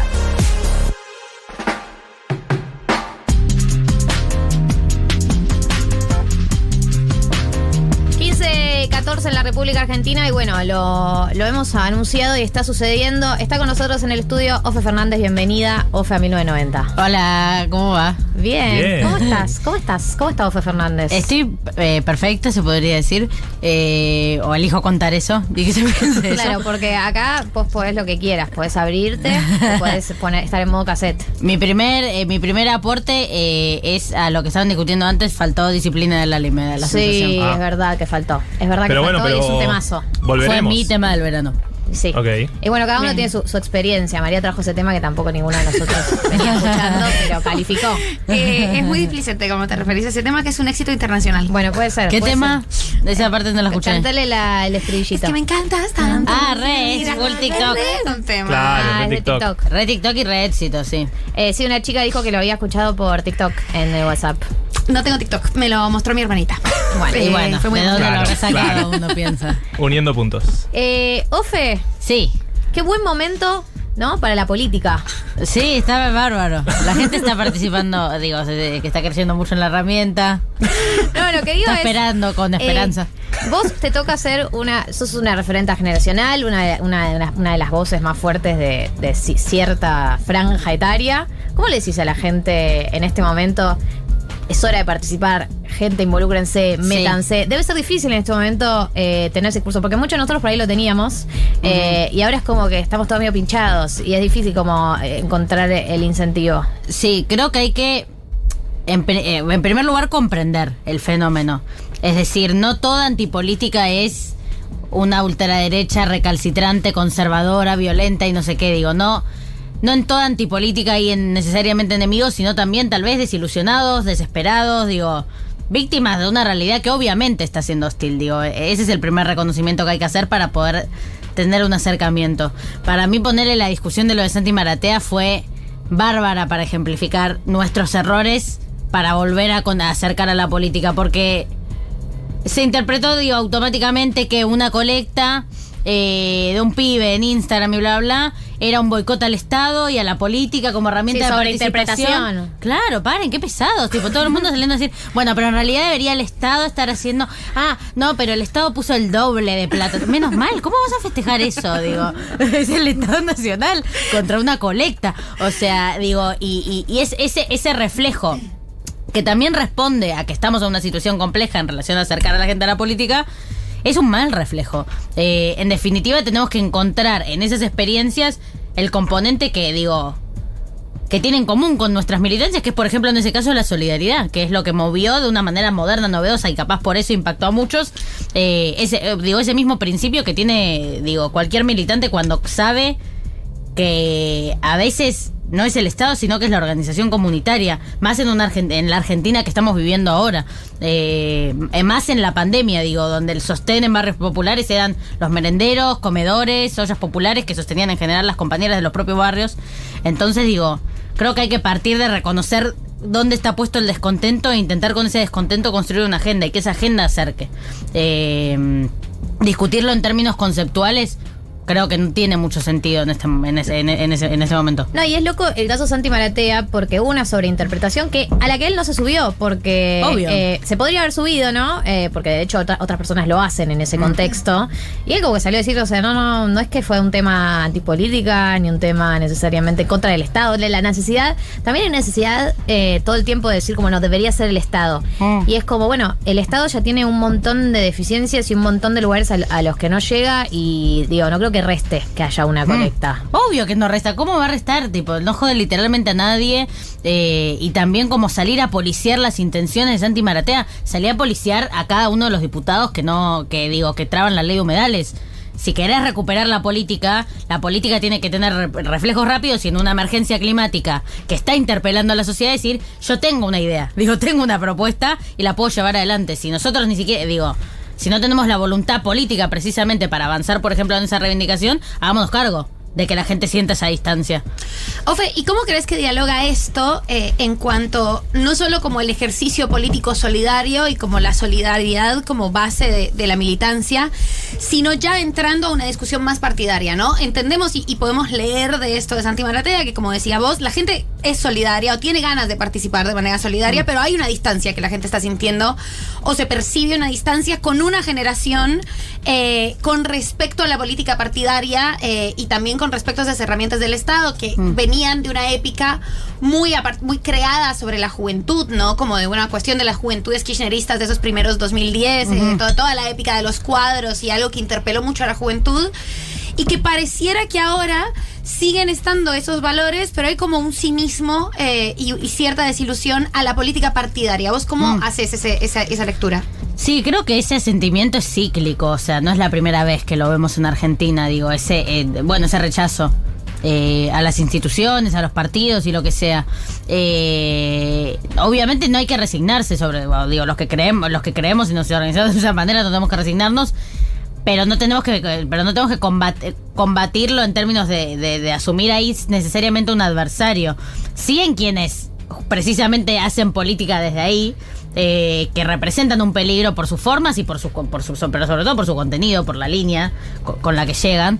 Eh, pero digo, en su momento, Néstor y Cristina, o digo, el, el último gran momento antipolítica de la Argentina fue el que se vayan todos antes que este, que igual no está la misma, no, no creo que esté en la misma escala, pero digo, el, el- último recuerdo de esas características, no mi, no mi recuerdo porque la estaban haciendo, pero y Néstor y Cristina recuperaron, digo, hicieron que la gente vuelva a, a reconocer la política como una herramienta de transformación de la realidad, transformando la realidad de la política, digo, para estoy diciendo una obviedad, no es que No, es una revelación teórica, eh, pero digo, creo que el- eh, digo Que hasta que no este es veamos el sí. hechos, digamos, hasta que no suceda, no, Claro. nadie va a volver a Y confiar. tiene que pasar eh, este año, más o menos, digo, creo que Sí, ya- no hay mucho más margen, digamos. El tema es que está muy complicado porque, digo, et- et- entre la pandemia y la deuda con el fondo, eh, el, digo, el margen de acción, de transformación radicalizada de la realidad, no es tan alto, además de los problemas que tiene la coalición tal vez para, digo, de definir esa orientación y caminarla. Eh, pero creo que de alguna manera quienes digo, yo, yo hago el intento de no intentar todo el tiempo estar demostrando que la política hace lo que sea, sino generar e incentivar procesos de organización que dicten y que la política interprete y responda. Que creo que es hasta más valioso, porque si nosotros pensamos que vamos a traer respuestas mágicas, capaz nos encontramos con que no comprend digo, que no tenemos el pulso de la realidad. Eh, en cambio, si se producen en un momento de reencuentro y demás, eh, procesos de organización genuinos que dicen esta es mi reivindicación y somos capaces de contenerla y, digo, y llevarla adelante, eh, creo que va a ser más evidente que es, que es una herramienta con la que se puede contar si se quiere. Bueno, hay un tema que eh, está recontra, para mí está recontra ahí eh, servido, presentado para que lo agarre el gobierno, que obviamente es el tema ambiental, ¿no? Que es el tema que vos decís, bueno, es el tema que se viene. Mm. Es el tema que va a marcar agenda en los próximos años, que ya está marcando agenda, que cada vez tiene más lugar, pero sin embargo no parece ser tan fácil. Ya, ya conocemos los debates internos que hay, las contradicciones que tiene el fenómeno. eh, y yo en algún momento pensé como se recontra podrían subir a esta ola, ¿no? Pero sin embargo no logramos hacer que pase la ley de humedales, digo, que tampoco es ni, ni es tan polémica. Eh, entonces, ¿cómo, cómo, ¿cómo ves eso? Y sí, yo creo que va a sonar mega cliché, pero creo que en general tenemos problemas para enfrentarnos al poder, pues por decirlo de alguna manera, pero no digo, para combatir los intereses corporativos, que de alguna manera es la gracia o la esperanza que traía la llegada de un gobierno popular a la Argentina, a diferencia de un gobierno neoliberal, que con, a quienes iba, digo, que iba Que a de la mano representar y contener a la mayoría social iba a, bueno, contener, pero tensar las relaciones con, digo, los intereses corporativos o el poder económico concentrado, tiene distintas nomenclaturas. Y creo que ahí pasa un poco lo mismo, digo, falta, falta, falta un boost de, de- de coraje, si se quiere, eh, para, para, para Pero- patear ciertos lobbies. Con algunas cosas se ha hecho, digo. Pero igual yo creo que hay un tema que es que no es que solamente falta un bus de coraje. Hay una, hay una interna muy clara dentro del gobierno entre un sector que piensa que el ambientalismo es un freno Sí. para el crecimiento económico. Digo, no Re. es solamente eh, que, que no nos queremos enfrentar a. Hay, hay, hay una rama que está muy posicionada. Sí, pero en el caso de la ley de humedales es Por más lobby que, claro. que una, digo, sí en la discusión, por ejemplo, de la de, de la exploración petrolífera, ahí sí. sí. hay una tensión entre ambientalismo y desarrollo económico, Entre comillas, comillas. sí. Eh, pero creo que en, en- bueno, la, en, lo de la ley de humedales o la renovación de la ley de la actualización de la ley de bosques no son pasos muy jodidos. De, digo, no, de- a, a los únicos que perjudican es a los que deforestan, a los que digo, a los que quieren laburar, a los que quieren emprender de- inmobiliariamente en esos lugares, o a los que quieren, digo, depende del tipo de terreno, bla, es un tipo de legislación, es un tipo de conflicto, pero eh, y es solamente plantárseles y decir, bueno, estos lugares están protegidos. Eh, Sí, sí, ni siquiera es no se puede hacer, es hacerlo con criterio, más o menos sí, la sí. ley es. Eh, estamos hablando con Ofe Fernández, eh, que vino acá al piso de 1990. Queda claro, Fe, que cada gobierno elige su batalla, ¿no? Tiene que elegirlas en todo caso. Sí. Eh, ¿Te cuesta eh, meter este tipo de ideales más jóvenes, entre millones de comillas? No sé, recién hablando de lo de Corrientes, supongo que cuando pasó y viste todo el revuelo que hubo, fue como, yo le dije, loco, dale. sí, tampoco me, como me pongo en esa porque. Digo, No, ni dicen- siquiera es que no. lo digo yo y ni siquiera es que no, es que yo redacté la ley yo me enteré. Digo, y la conozco y la considero una herramienta fuerte porque, porque así la considera un montón Obvio. de la gente que viene militando y laburando este tema, ¿no? Creo que en general ese es como- esa sería la mejor receta, digo, construir política pública en función del conocimiento situado y los procesos de organización que, digo, que, que- que se comprometen con los temas. Eh, nuevamente no estoy diciendo ninguna gran cosa, pero en general quienes se organizan eh, y viven concretamente una realidad tienen más herramientas para pensar más o menos cómo transformarla. Eh, entonces, cuando, cuando esos procesos encima logran salir a la luz, que no es fácil, digo, meter agenda, eh, creo que un poco de bola hay que darle. Y sí, en general, el, el tema es que, bueno, vuelvo a lo mismo. Fueron dos años muy raros. Entonces, digo, hay miles de, de- tensiones y a la vez, digo, de, co- de cosas lógicas. De, es una combinación de elementos que, que me tiene un poco confundida, pero me parece que justamente en ese sentido es raro que, que una que no, no aparezca la idea o no le o no, o no, o no parezca algo positivo para, para el gobierno ir eh, a, a agarrar agendas nuevas, ¿no? Y digo, y, y- y compensar ahí las dificultades que está teniendo todo lo otro. Claro, el tema es que eso, que no parece subirse del todo a ninguna de esas agendas nuevas. Hmm. Sí, un, un poco, es, sí, es, es, son asomos, ¿viste? O sea, es la ley de manejo de fuego, es el, el aborto legal, seguro y gratuito. Después no es la ley de humedales, sino es la reforma judicial. Eh, digo, cua- mientras más estructural y más, digo, más, más profundo eh, es el debate, más cuesta llevarlo adelante. Pero también digo eso, en, en- en el último tiempo, por una cuestión de contexto, 2022 es la oportunidad para no tener más excusas. Eh, y yo en ese sentido soy optimista. Bueno, en general soy excelente. optimista. Bien pero hay que ser optimista. Sí. Para estar donde estás vos. Y sí, si no me deprimo. Y sí. No, yo hablando de, de eso, eh, hemos, eh, yo he percibido, y sé que mis compañeros comparten, un cambio, un giro en tu comunicación en Twitter, ¿no? Como ya Sí. como la, la época, estás en, en tu etapa cero threads, ¿no? Como no cero ¿Qué threads en un sentido, eh, no me importa nada, sino como cero Igual pulgas negri. Y sí. Eh, es, fue una decisión, te cansaste de que te linchen. Es increíble la obsesión que tienen con vos. Sí. Es algo que yo nunca he visto. Yo estoy muy preocupada por, por la gente. Está y, y quiero. heavy. Y quiero saber eh, cómo fue. ¿Fue una decisión? En un momento dijiste, bueno, basta. Sí. Eh, lo que me pasó es que obviamente, ponele, yo en, 2000 en, en 2019 también había hostilidad y había como, bueno, había había hostilidad por resumirlo, pero yo estaba militando todo el día, digo, yendo de un lugar para otro, no me importaba lo que, no es que le ponía tanta, no le daba tanta relevancia a lo que aparecía en la pantalla, Mm. como a lo que veía en el, digo, en, en- en la construcción de esa campaña. De repente llegó 2020 y solo tenía esa pantalla, o sea, esa Claro. pantalla era donde, yo- de- de- donde el único lugar La donde podía hablar, eh, intervenir, etcétera. Y me volví loca, obviamente, o sea, me volví completamente loca. Eh, hasta que llegué a un punto máximo que dije, tipo, no, me tengo que ir de ahí porque estoy en un brote permanente eh, y cerré Twitter. Y ahí vino la, la, rein- la reinvención. Sí, el renacimiento. Ave Fénix. no, porque tomás distancia con eso y te reencontrás con. Con bueno, con tus impulsos, ¿viste? Como hay algo de Twitter que te, te, te condiciona mucho tus posiciones. O sea, Totalmente. Sí. El, el, el, el, el- la- el bombardeo de opiniones y de. Te digo, empezás a sentir resarpada, de repente decís, uh, Claro, ¿a decís quién tipo, discriminé hoy? Bueno, voy a tener cuidado con decir esto de esta manera y de esta otra, porque me van a hacer tendencia y porque, o sea, digo, todo un cálculo, una especulación que es tipo, se pierde la política, se pierde la convicción, como que de alguna manera no empecé a decir cosas que no pensaba, pero sí no dije cosas que pensaba.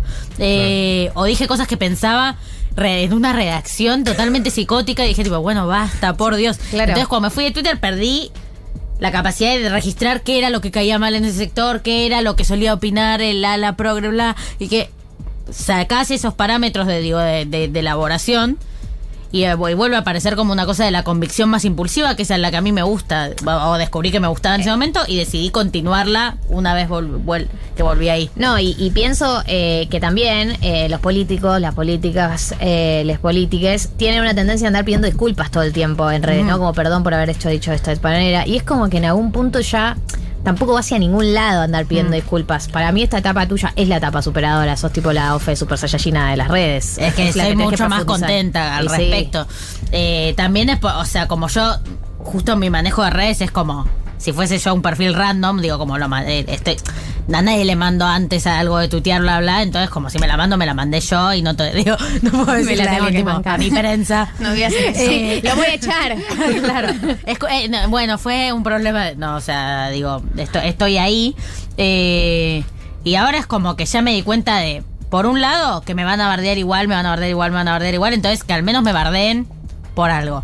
Eh, o que- sea, que pienso. En términos más políticos, digo, que me bardeen por al- algo que valga la pena decir y que tenga ganas y que lo que sea, como conectar un poco más con eso.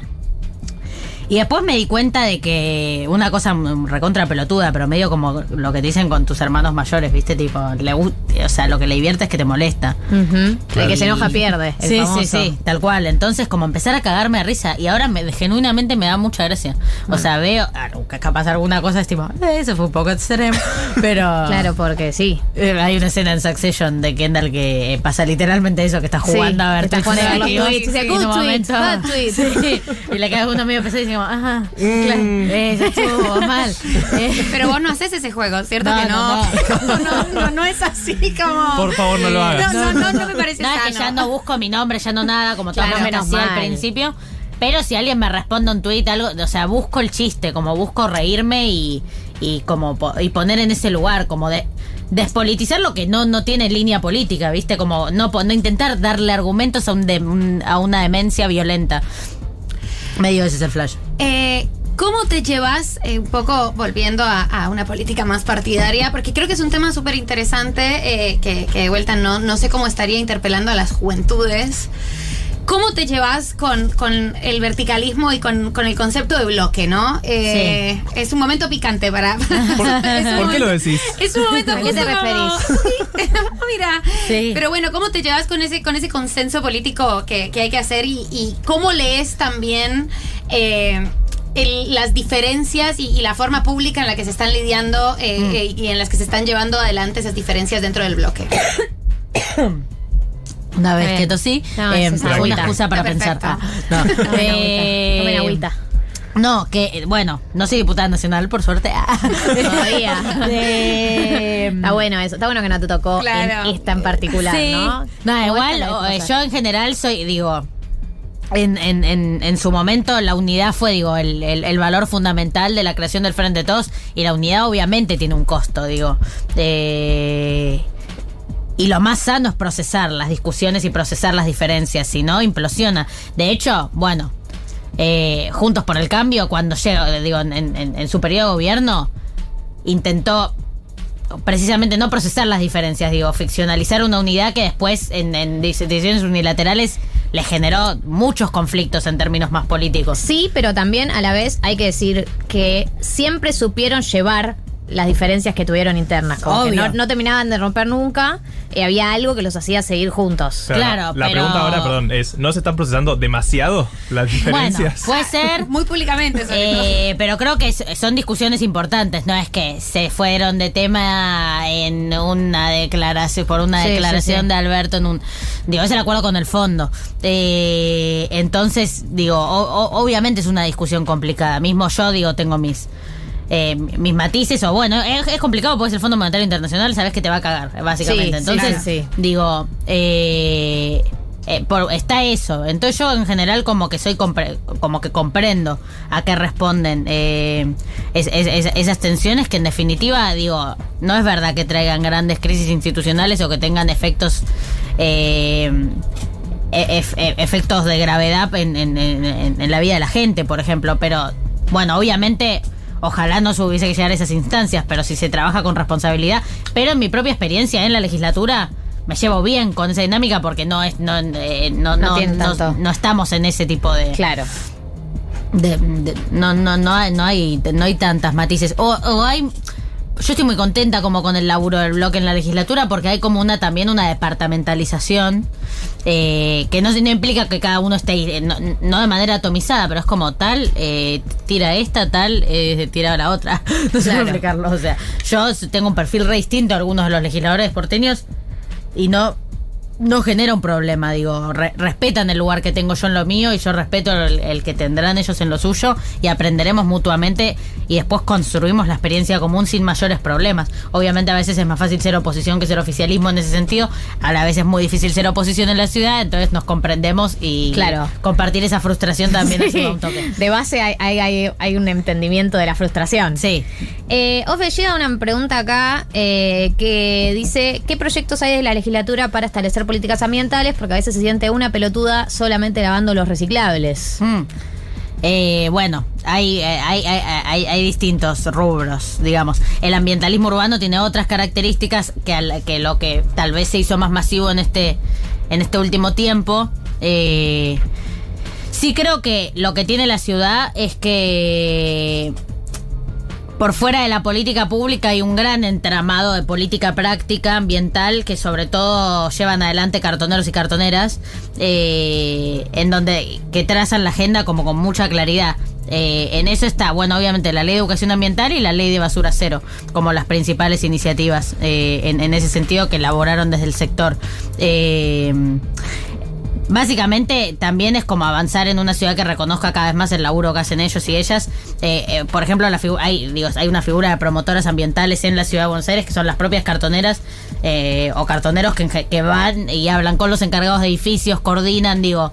eh, El tema del separado. Claro, coordinan para que eh, efectiva, para para que no solo eh, lo tiren entonces reciclar o lo que sea, sino para que lo eh, digo, coordinar que lo vayan a buscar las cooperativas de reciclado y que con eso no solo recuperen el material, sino que por ejemplo tenés, digo, co- cosas repiolas como que ese material lo labure una cooperativa de producción que integren, eh, no sé, pibes de las ramas de recuperados de la droga o de liberados y liberadas. Entonces, es digo, es una cadena de cooperativismo eh, y, de, y de contención en diversas problemáticas que en general son mm, bastante juveniles.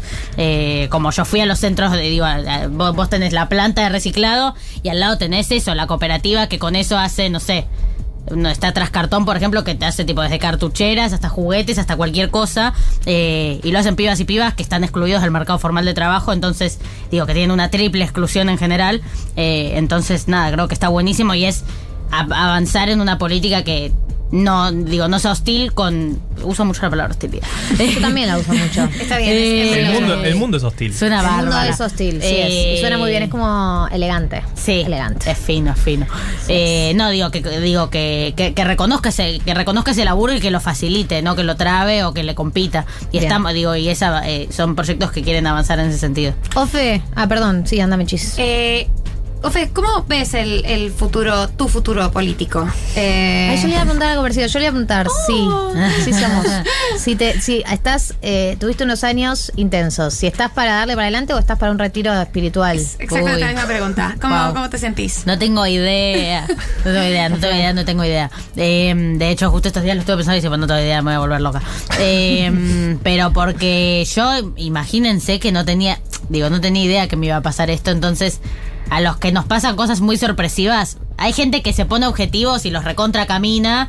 eh, y aprende a planificar y como a proyectar, un poco a soñar, por decirlo hippiemente. y hay gente que es muy, eh, no sé, como que debe. No sé cómo, cómo describirme a mí misma, es medio difícil. Pero bueno, como que yo siempre fui medio manija, o sea, como que fu- fui, fui, fui y aparecen las cosas. Eh, bueno, y también hay otras categorías, no, no solo estoy dos, pero eh, en mi caso ni ahí imaginé que iba a ser legisladora y digo, entonces ya no me imagino pensando, eligiéndolo yo. Es como, bueno, voy a ver con qué me, con qué me encuentro con qué impulso me encuentro cuando llegue ahí. Todavía no tengo idea. En términos de edad, ni siquiera es que puedo. Digo, mi posibilidad es seguir en la legislatura porteña, que igual tampoco es. eh, hoy, hoy estoy contenta con el trabajo que estoy empezando a hacer ahí porque ya se terminó la virtualidad, digo, cosas que me fueron muy eh, restrictivas en mi primer año. El año pasado las pude empezar a surfear, igual tuve algunos conflictos de otro tipo, pero no importa. Eh, y ya todo el año pasado, el fin del año pasado y este es como que estoy como muy organizada y con mucha expectativa sobre poder avanzar en alguna iniciativa y que se haga realidad, que es como lo que nunca me pasa ahí, porque te cajonean absolutamente todo proyecto. Mi sueño es eh, que se sancione una de las leyes que traje yo, digamos. Cualquiera. o sea, una declaración Una. de interés, como ya en este No, punto no, no, no, me no. voy a poner Persona- personalidad ilustre. claro. Eh, no, pero vengo como laburando en un par de proyectos así fuertes y, y ya eso me pone muy contenta y sentir que dejo una herramienta como consolidada y pensar en profundizar ese trabajo hoy no me jode, pero mañana capaz sí, o sea, no tengo ni idea. Claro. Eh, estoy aparte haciendo la carrera y no la puedo hacer, o sea, la hago muy lento, entonces sí, es como que no termino de entender. Imagínate nosotros diciendo, no puedo, tengo que ir los viernes a la tarde a atender Claro. el negocio de mi mamá, no puedo estudiar. No, no, entonces estoy como que ni idea qué necesita mi vida. Militar, voy a militar toda la vida, eso está claro, pero no puedo, no puedo darles una respuesta certera. Eh, pero bueno, digo, yo sé que probablemente milites toda tu vida, pero en algún momento dijiste, sos de las personas que le da culpa como dedicarse a una y decir como, bueno, si yo el día de mañana, no sé, freno, dejo, me tomo un tiempo para mí, ¿te daría culpa? No, culpa ni ahí. No, no, no, no. Eh, porque si, digo, si lo, si lo hago porque sí, posiblemente lo haga mal. Eh, y además no quiero terminar en una relación de dependencia con la política institucional, digo. Quiero poder este, estar en contacto con otras formas de transformación de la realidad o de organización de la realidad.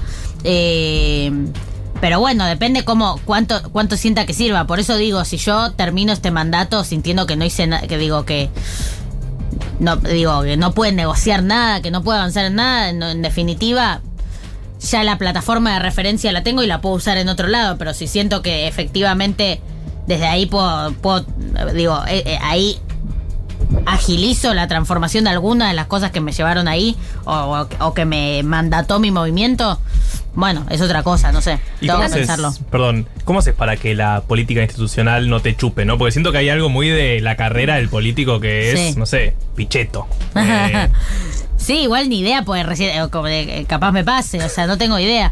Eh, pero en general entré muy atenta, como ni idea. Eh, No, no.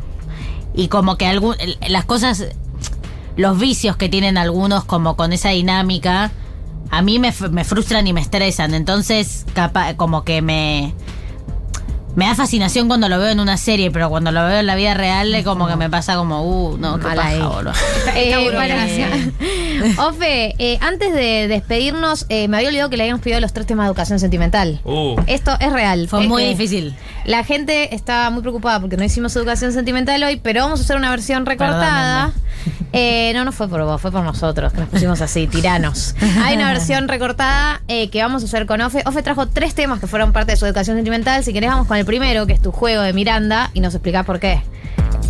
Sí, te explico ahora mientras Sí, suena. sí, eso sí, eso sí la dinámica. Vos pisa el tema, No, es que igual, me- como no sabía, no sabía con profundidad qué significaban, eh, pensé en tipo temas que me hayan enseñado el drama. Literalmente, Eh, literalmente la definición de educación O sea, percibí perfectamente. Y además soy una persona mega dramática. O sea, lo que más me gusta es escuchar un tema así, como. Eh, y tu juego fue el primer, mi primer tema así. Porque Miranda es como la banda que me gustaba de chiquita, que me dieron mis papás. eh, que al día de hoy me sigue pareciendo lo mejor que ha hecho la Argentina en toda su historia. Así de intensa Sí mi sos. defensa de Miranda. Eh, y tu juego era, me acuerdo de ver el video de tipo ser chiquita, escucharlo en el MP3, flasheando banda. Me encanta la imagen de Y al día de hoy me MP3. conmueve.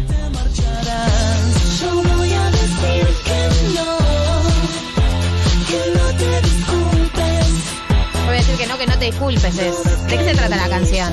Eh, y medio para mí creo que en los juegos de manipulación y bla, pero yo ni entendía, era más la pasión de saberme la letra y cantarla.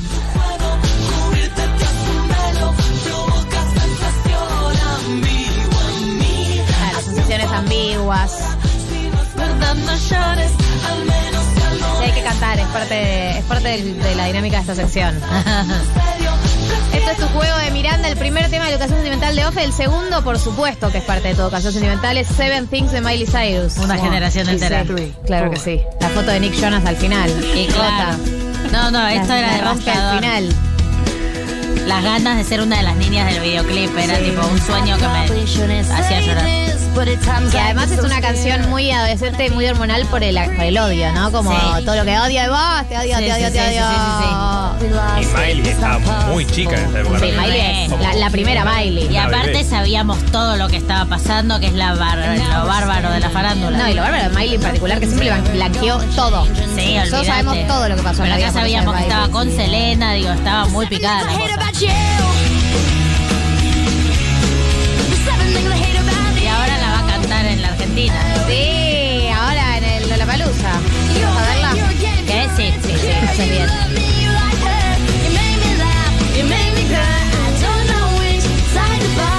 Sí, es un temazo este. eh, y sí, es muy para subirse emocionalmente este tema. Sí. Es como esas canciones que te convocan, como la de los solteros. ¿Cuál es la de ¿Qué dice, señora? Como la de los boliche. solteros. Los solteros, con el levante la mano. Ubicá esa canción, esas canciones que te llaman O sea, a hacer pero- algo. Claro, como que te, te piden que interactúes. Claro, Ahí va. como todos los solteros con las palmas arriba. Esa es. Nadie me colaboró. Ok, comparaste a Miley Cyrus con un tema de cumbia, pero está bien. Se De hecho, creo que es del Dipi.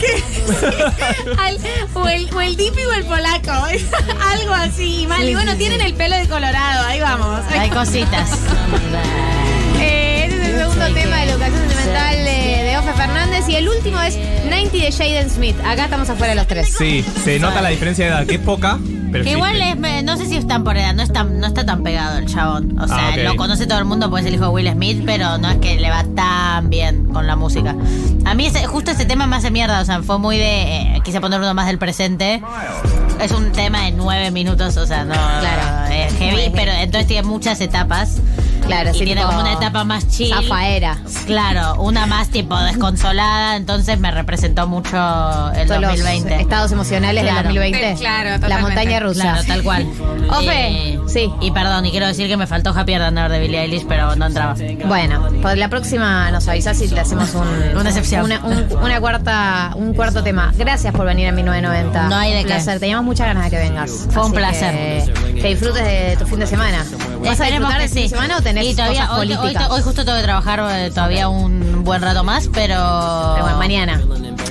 Mañana estoy bien. Bien, bien. Mañana estoy feliz. Bueno, y faltando 10 minutos para el final del programa, podemos entrar en la última promesa que hicimos, que fue el PRODE de la votación que va a haber esta semana en diputados. Primero, hay que poner un asterisco. ¿Va a haber votación esta semana en diputados? Creemos Suponemos que que sí. Hay que decir que. A ver, estamos, hoy es 5 de marzo. Esta semana es la semana de el, eh, digamos, del 7 al 12. eh, y la otra semana es la del 14 al 19. Y después ya la semana siguiente es el 22. Tenemos esta semana para que salgan diputados y la siguiente para que salgan senadores. No hay mucho más margen. Sí, sí, por eso. A menos que en senadores salga el lunes 21. y estamos ahí cortando clavos. O el viernes 19, no sé. Eh, pero bueno, la- hay una especulación de que puede llegar a ser al final de esta semana, si no será al principio de la, de la siguiente. Sí, sí, sí. Tiene que pasar por comisiones eh, y, y de ahí pasaría al recinto y se votaría el jueves o viernes. Eso es lo que se está hablando en estos momentos. Y tenemos un escenario que es completamente loco, completamente incomprensible, que es la fuerza oficialista que eh, el presidente, que debería apoyar al presidente en teoría, por cómo suele funcionar la política, no pareciera que va a, votar a favor del acuerdo, por lo menos no una parte. Y la fuerza opositora originalmente parecía ser la que le iba a dar los votos para votar a favor, ahora de nuevo están algunos dándose vuelta. No se sabe bien cómo va a terminar esto. Eh, y por ese motivo y por este, este escenario de incertidumbre, decidimos hacer un PRODE. Claro, ustedes dirán, van a hacer un análisis muy profundo de cómo es la situación de cada diputado. No, no, no, no.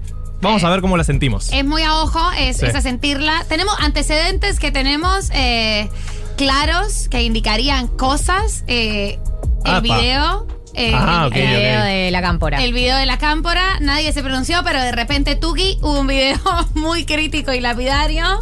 Algunas declaraciones de Santilli y de otros dirigentes del PRO diciendo y que digan cómo van a votar ellos. Son unos pesados. Y, y duda y confusión. La confusión es total. La, confusión es total, la incertidumbre es total y es el escenario perfecto para hacer un PRODE. ¿Quién quiere arrancar?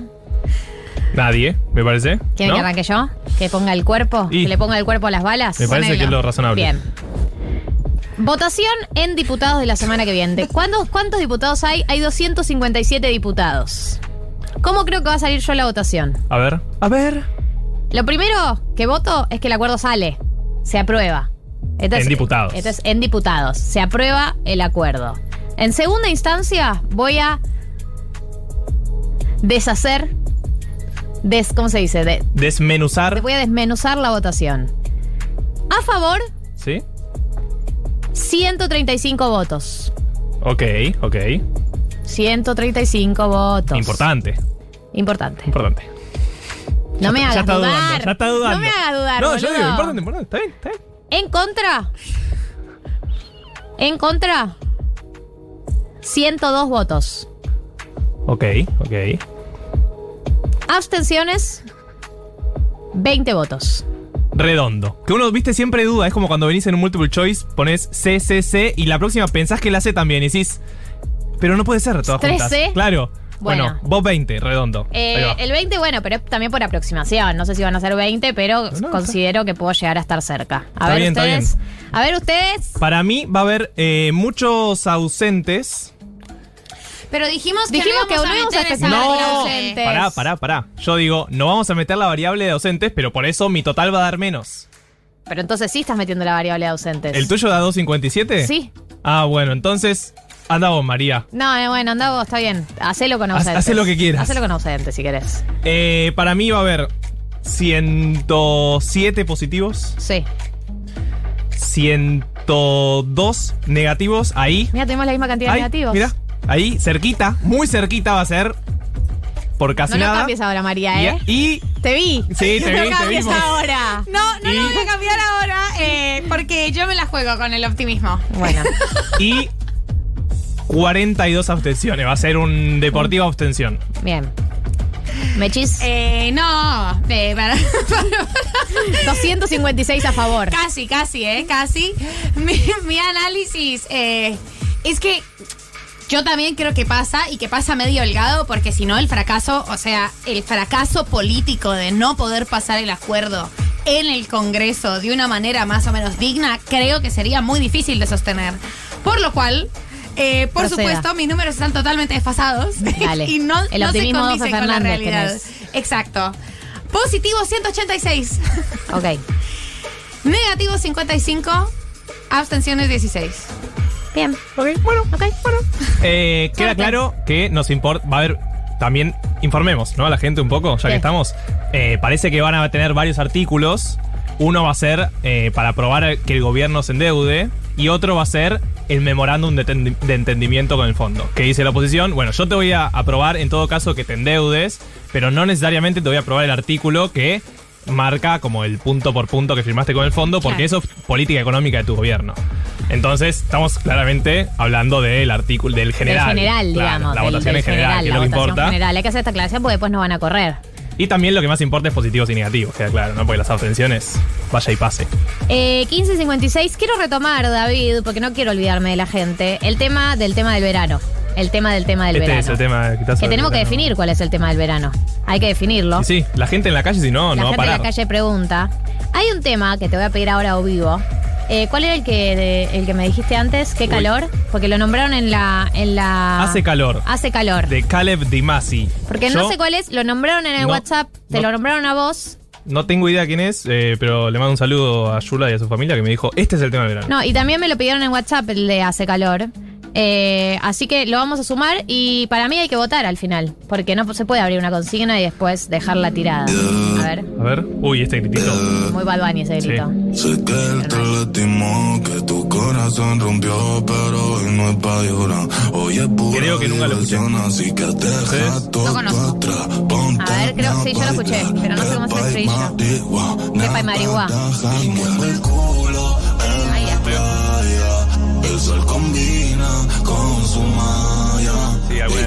Consciente de sabe la letra. desata. Esta cabrona. Ah, ya sé cuál es. Sí. A ver. No sé cuál es y está muy bueno. Ya lo, ya lo entendí. El estribillo lo sabes. Te apuesto que lo sabes.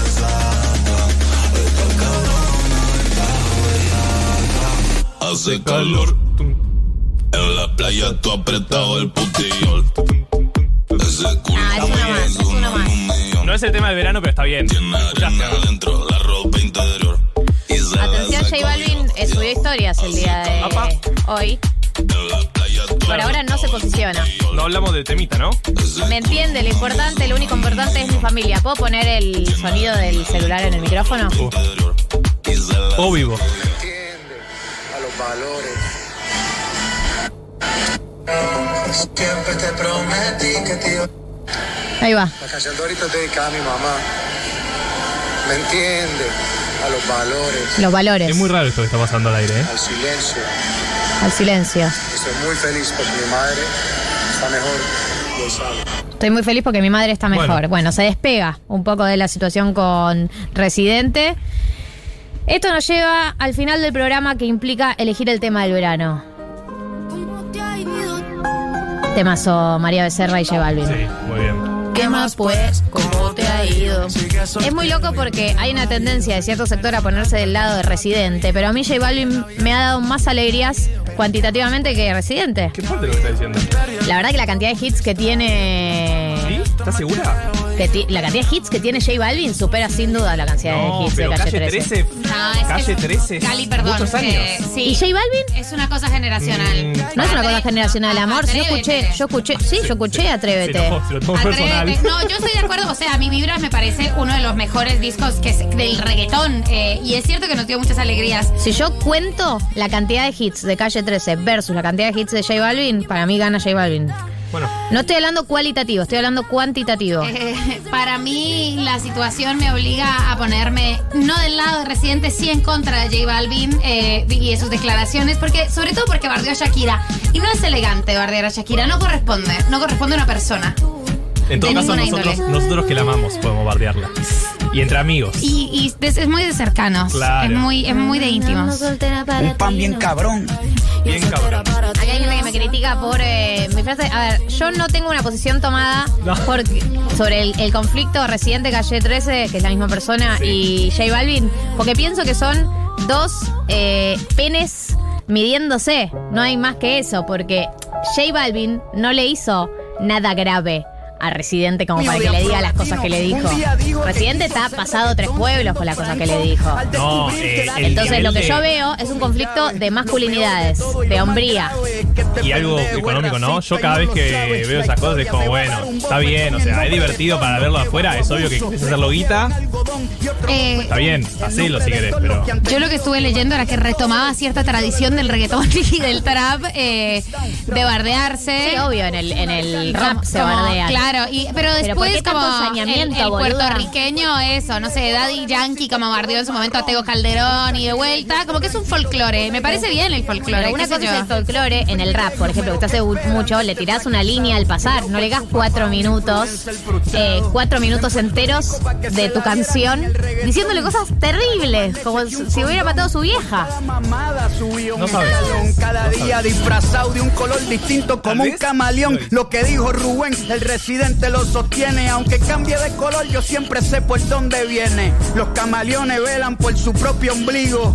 Se hacen pan hasta de Eh, sus el mejor enemigos. comentario que nos están mandando al WhatsApp es Jaja Galia, no podés picantear la 1601. Sí, Eh, eso, eso es cierto. Hoy no hay permitido pisar el pasto, así que yo puedo picantear la 1601 si quiero, porque no tengo que pasarle la posta a nadie. De hecho, nos vamos a quedar hasta las 5 de la tarde haciendo este programa. Está Fede Vázquez en la oficina de al lado, que me venga a buscar si no quiere que suceda. ¿No?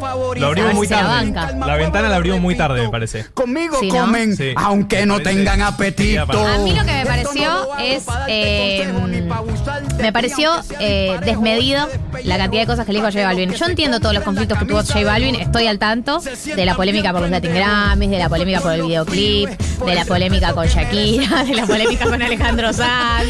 Pero Colombia. De la polémica. de las polémicas que tuvo J Balvin. Pero lo que digo es, lo que hace Residente es eh, muy personalizado, como si le hubiese hecho algo a él. Eso es lo que digo. Algo, o hay algo que no sabemos de este conflicto, que es mi teoría principal, o hay algo que no sabemos de este conflicto, o son dos, eh, son dos machos eh, midiéndose los penes.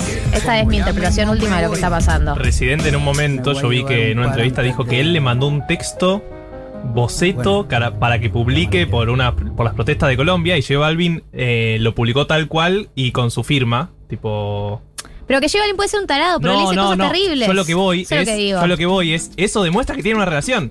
Porque si le escribís por privado un supuesto mensaje para que publique por Colombia es porque relación tiene. No, y además él dice, vos subiste una foto de Gandhi, que es lo que hizo J Balvin. A todo esto, a mí igual lo que más me interesó de este conflicto fueron las repercusiones.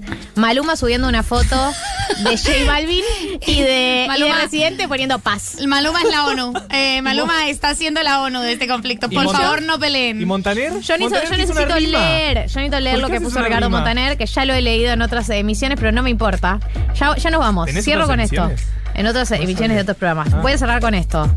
Voy a, cerrar con las declaraciones de Ricardo Montaner. Me preparo para leer. He visto con tristeza cómo dos colegas, entre paréntesis diferentes, se ensañan hasta sacarse sangre.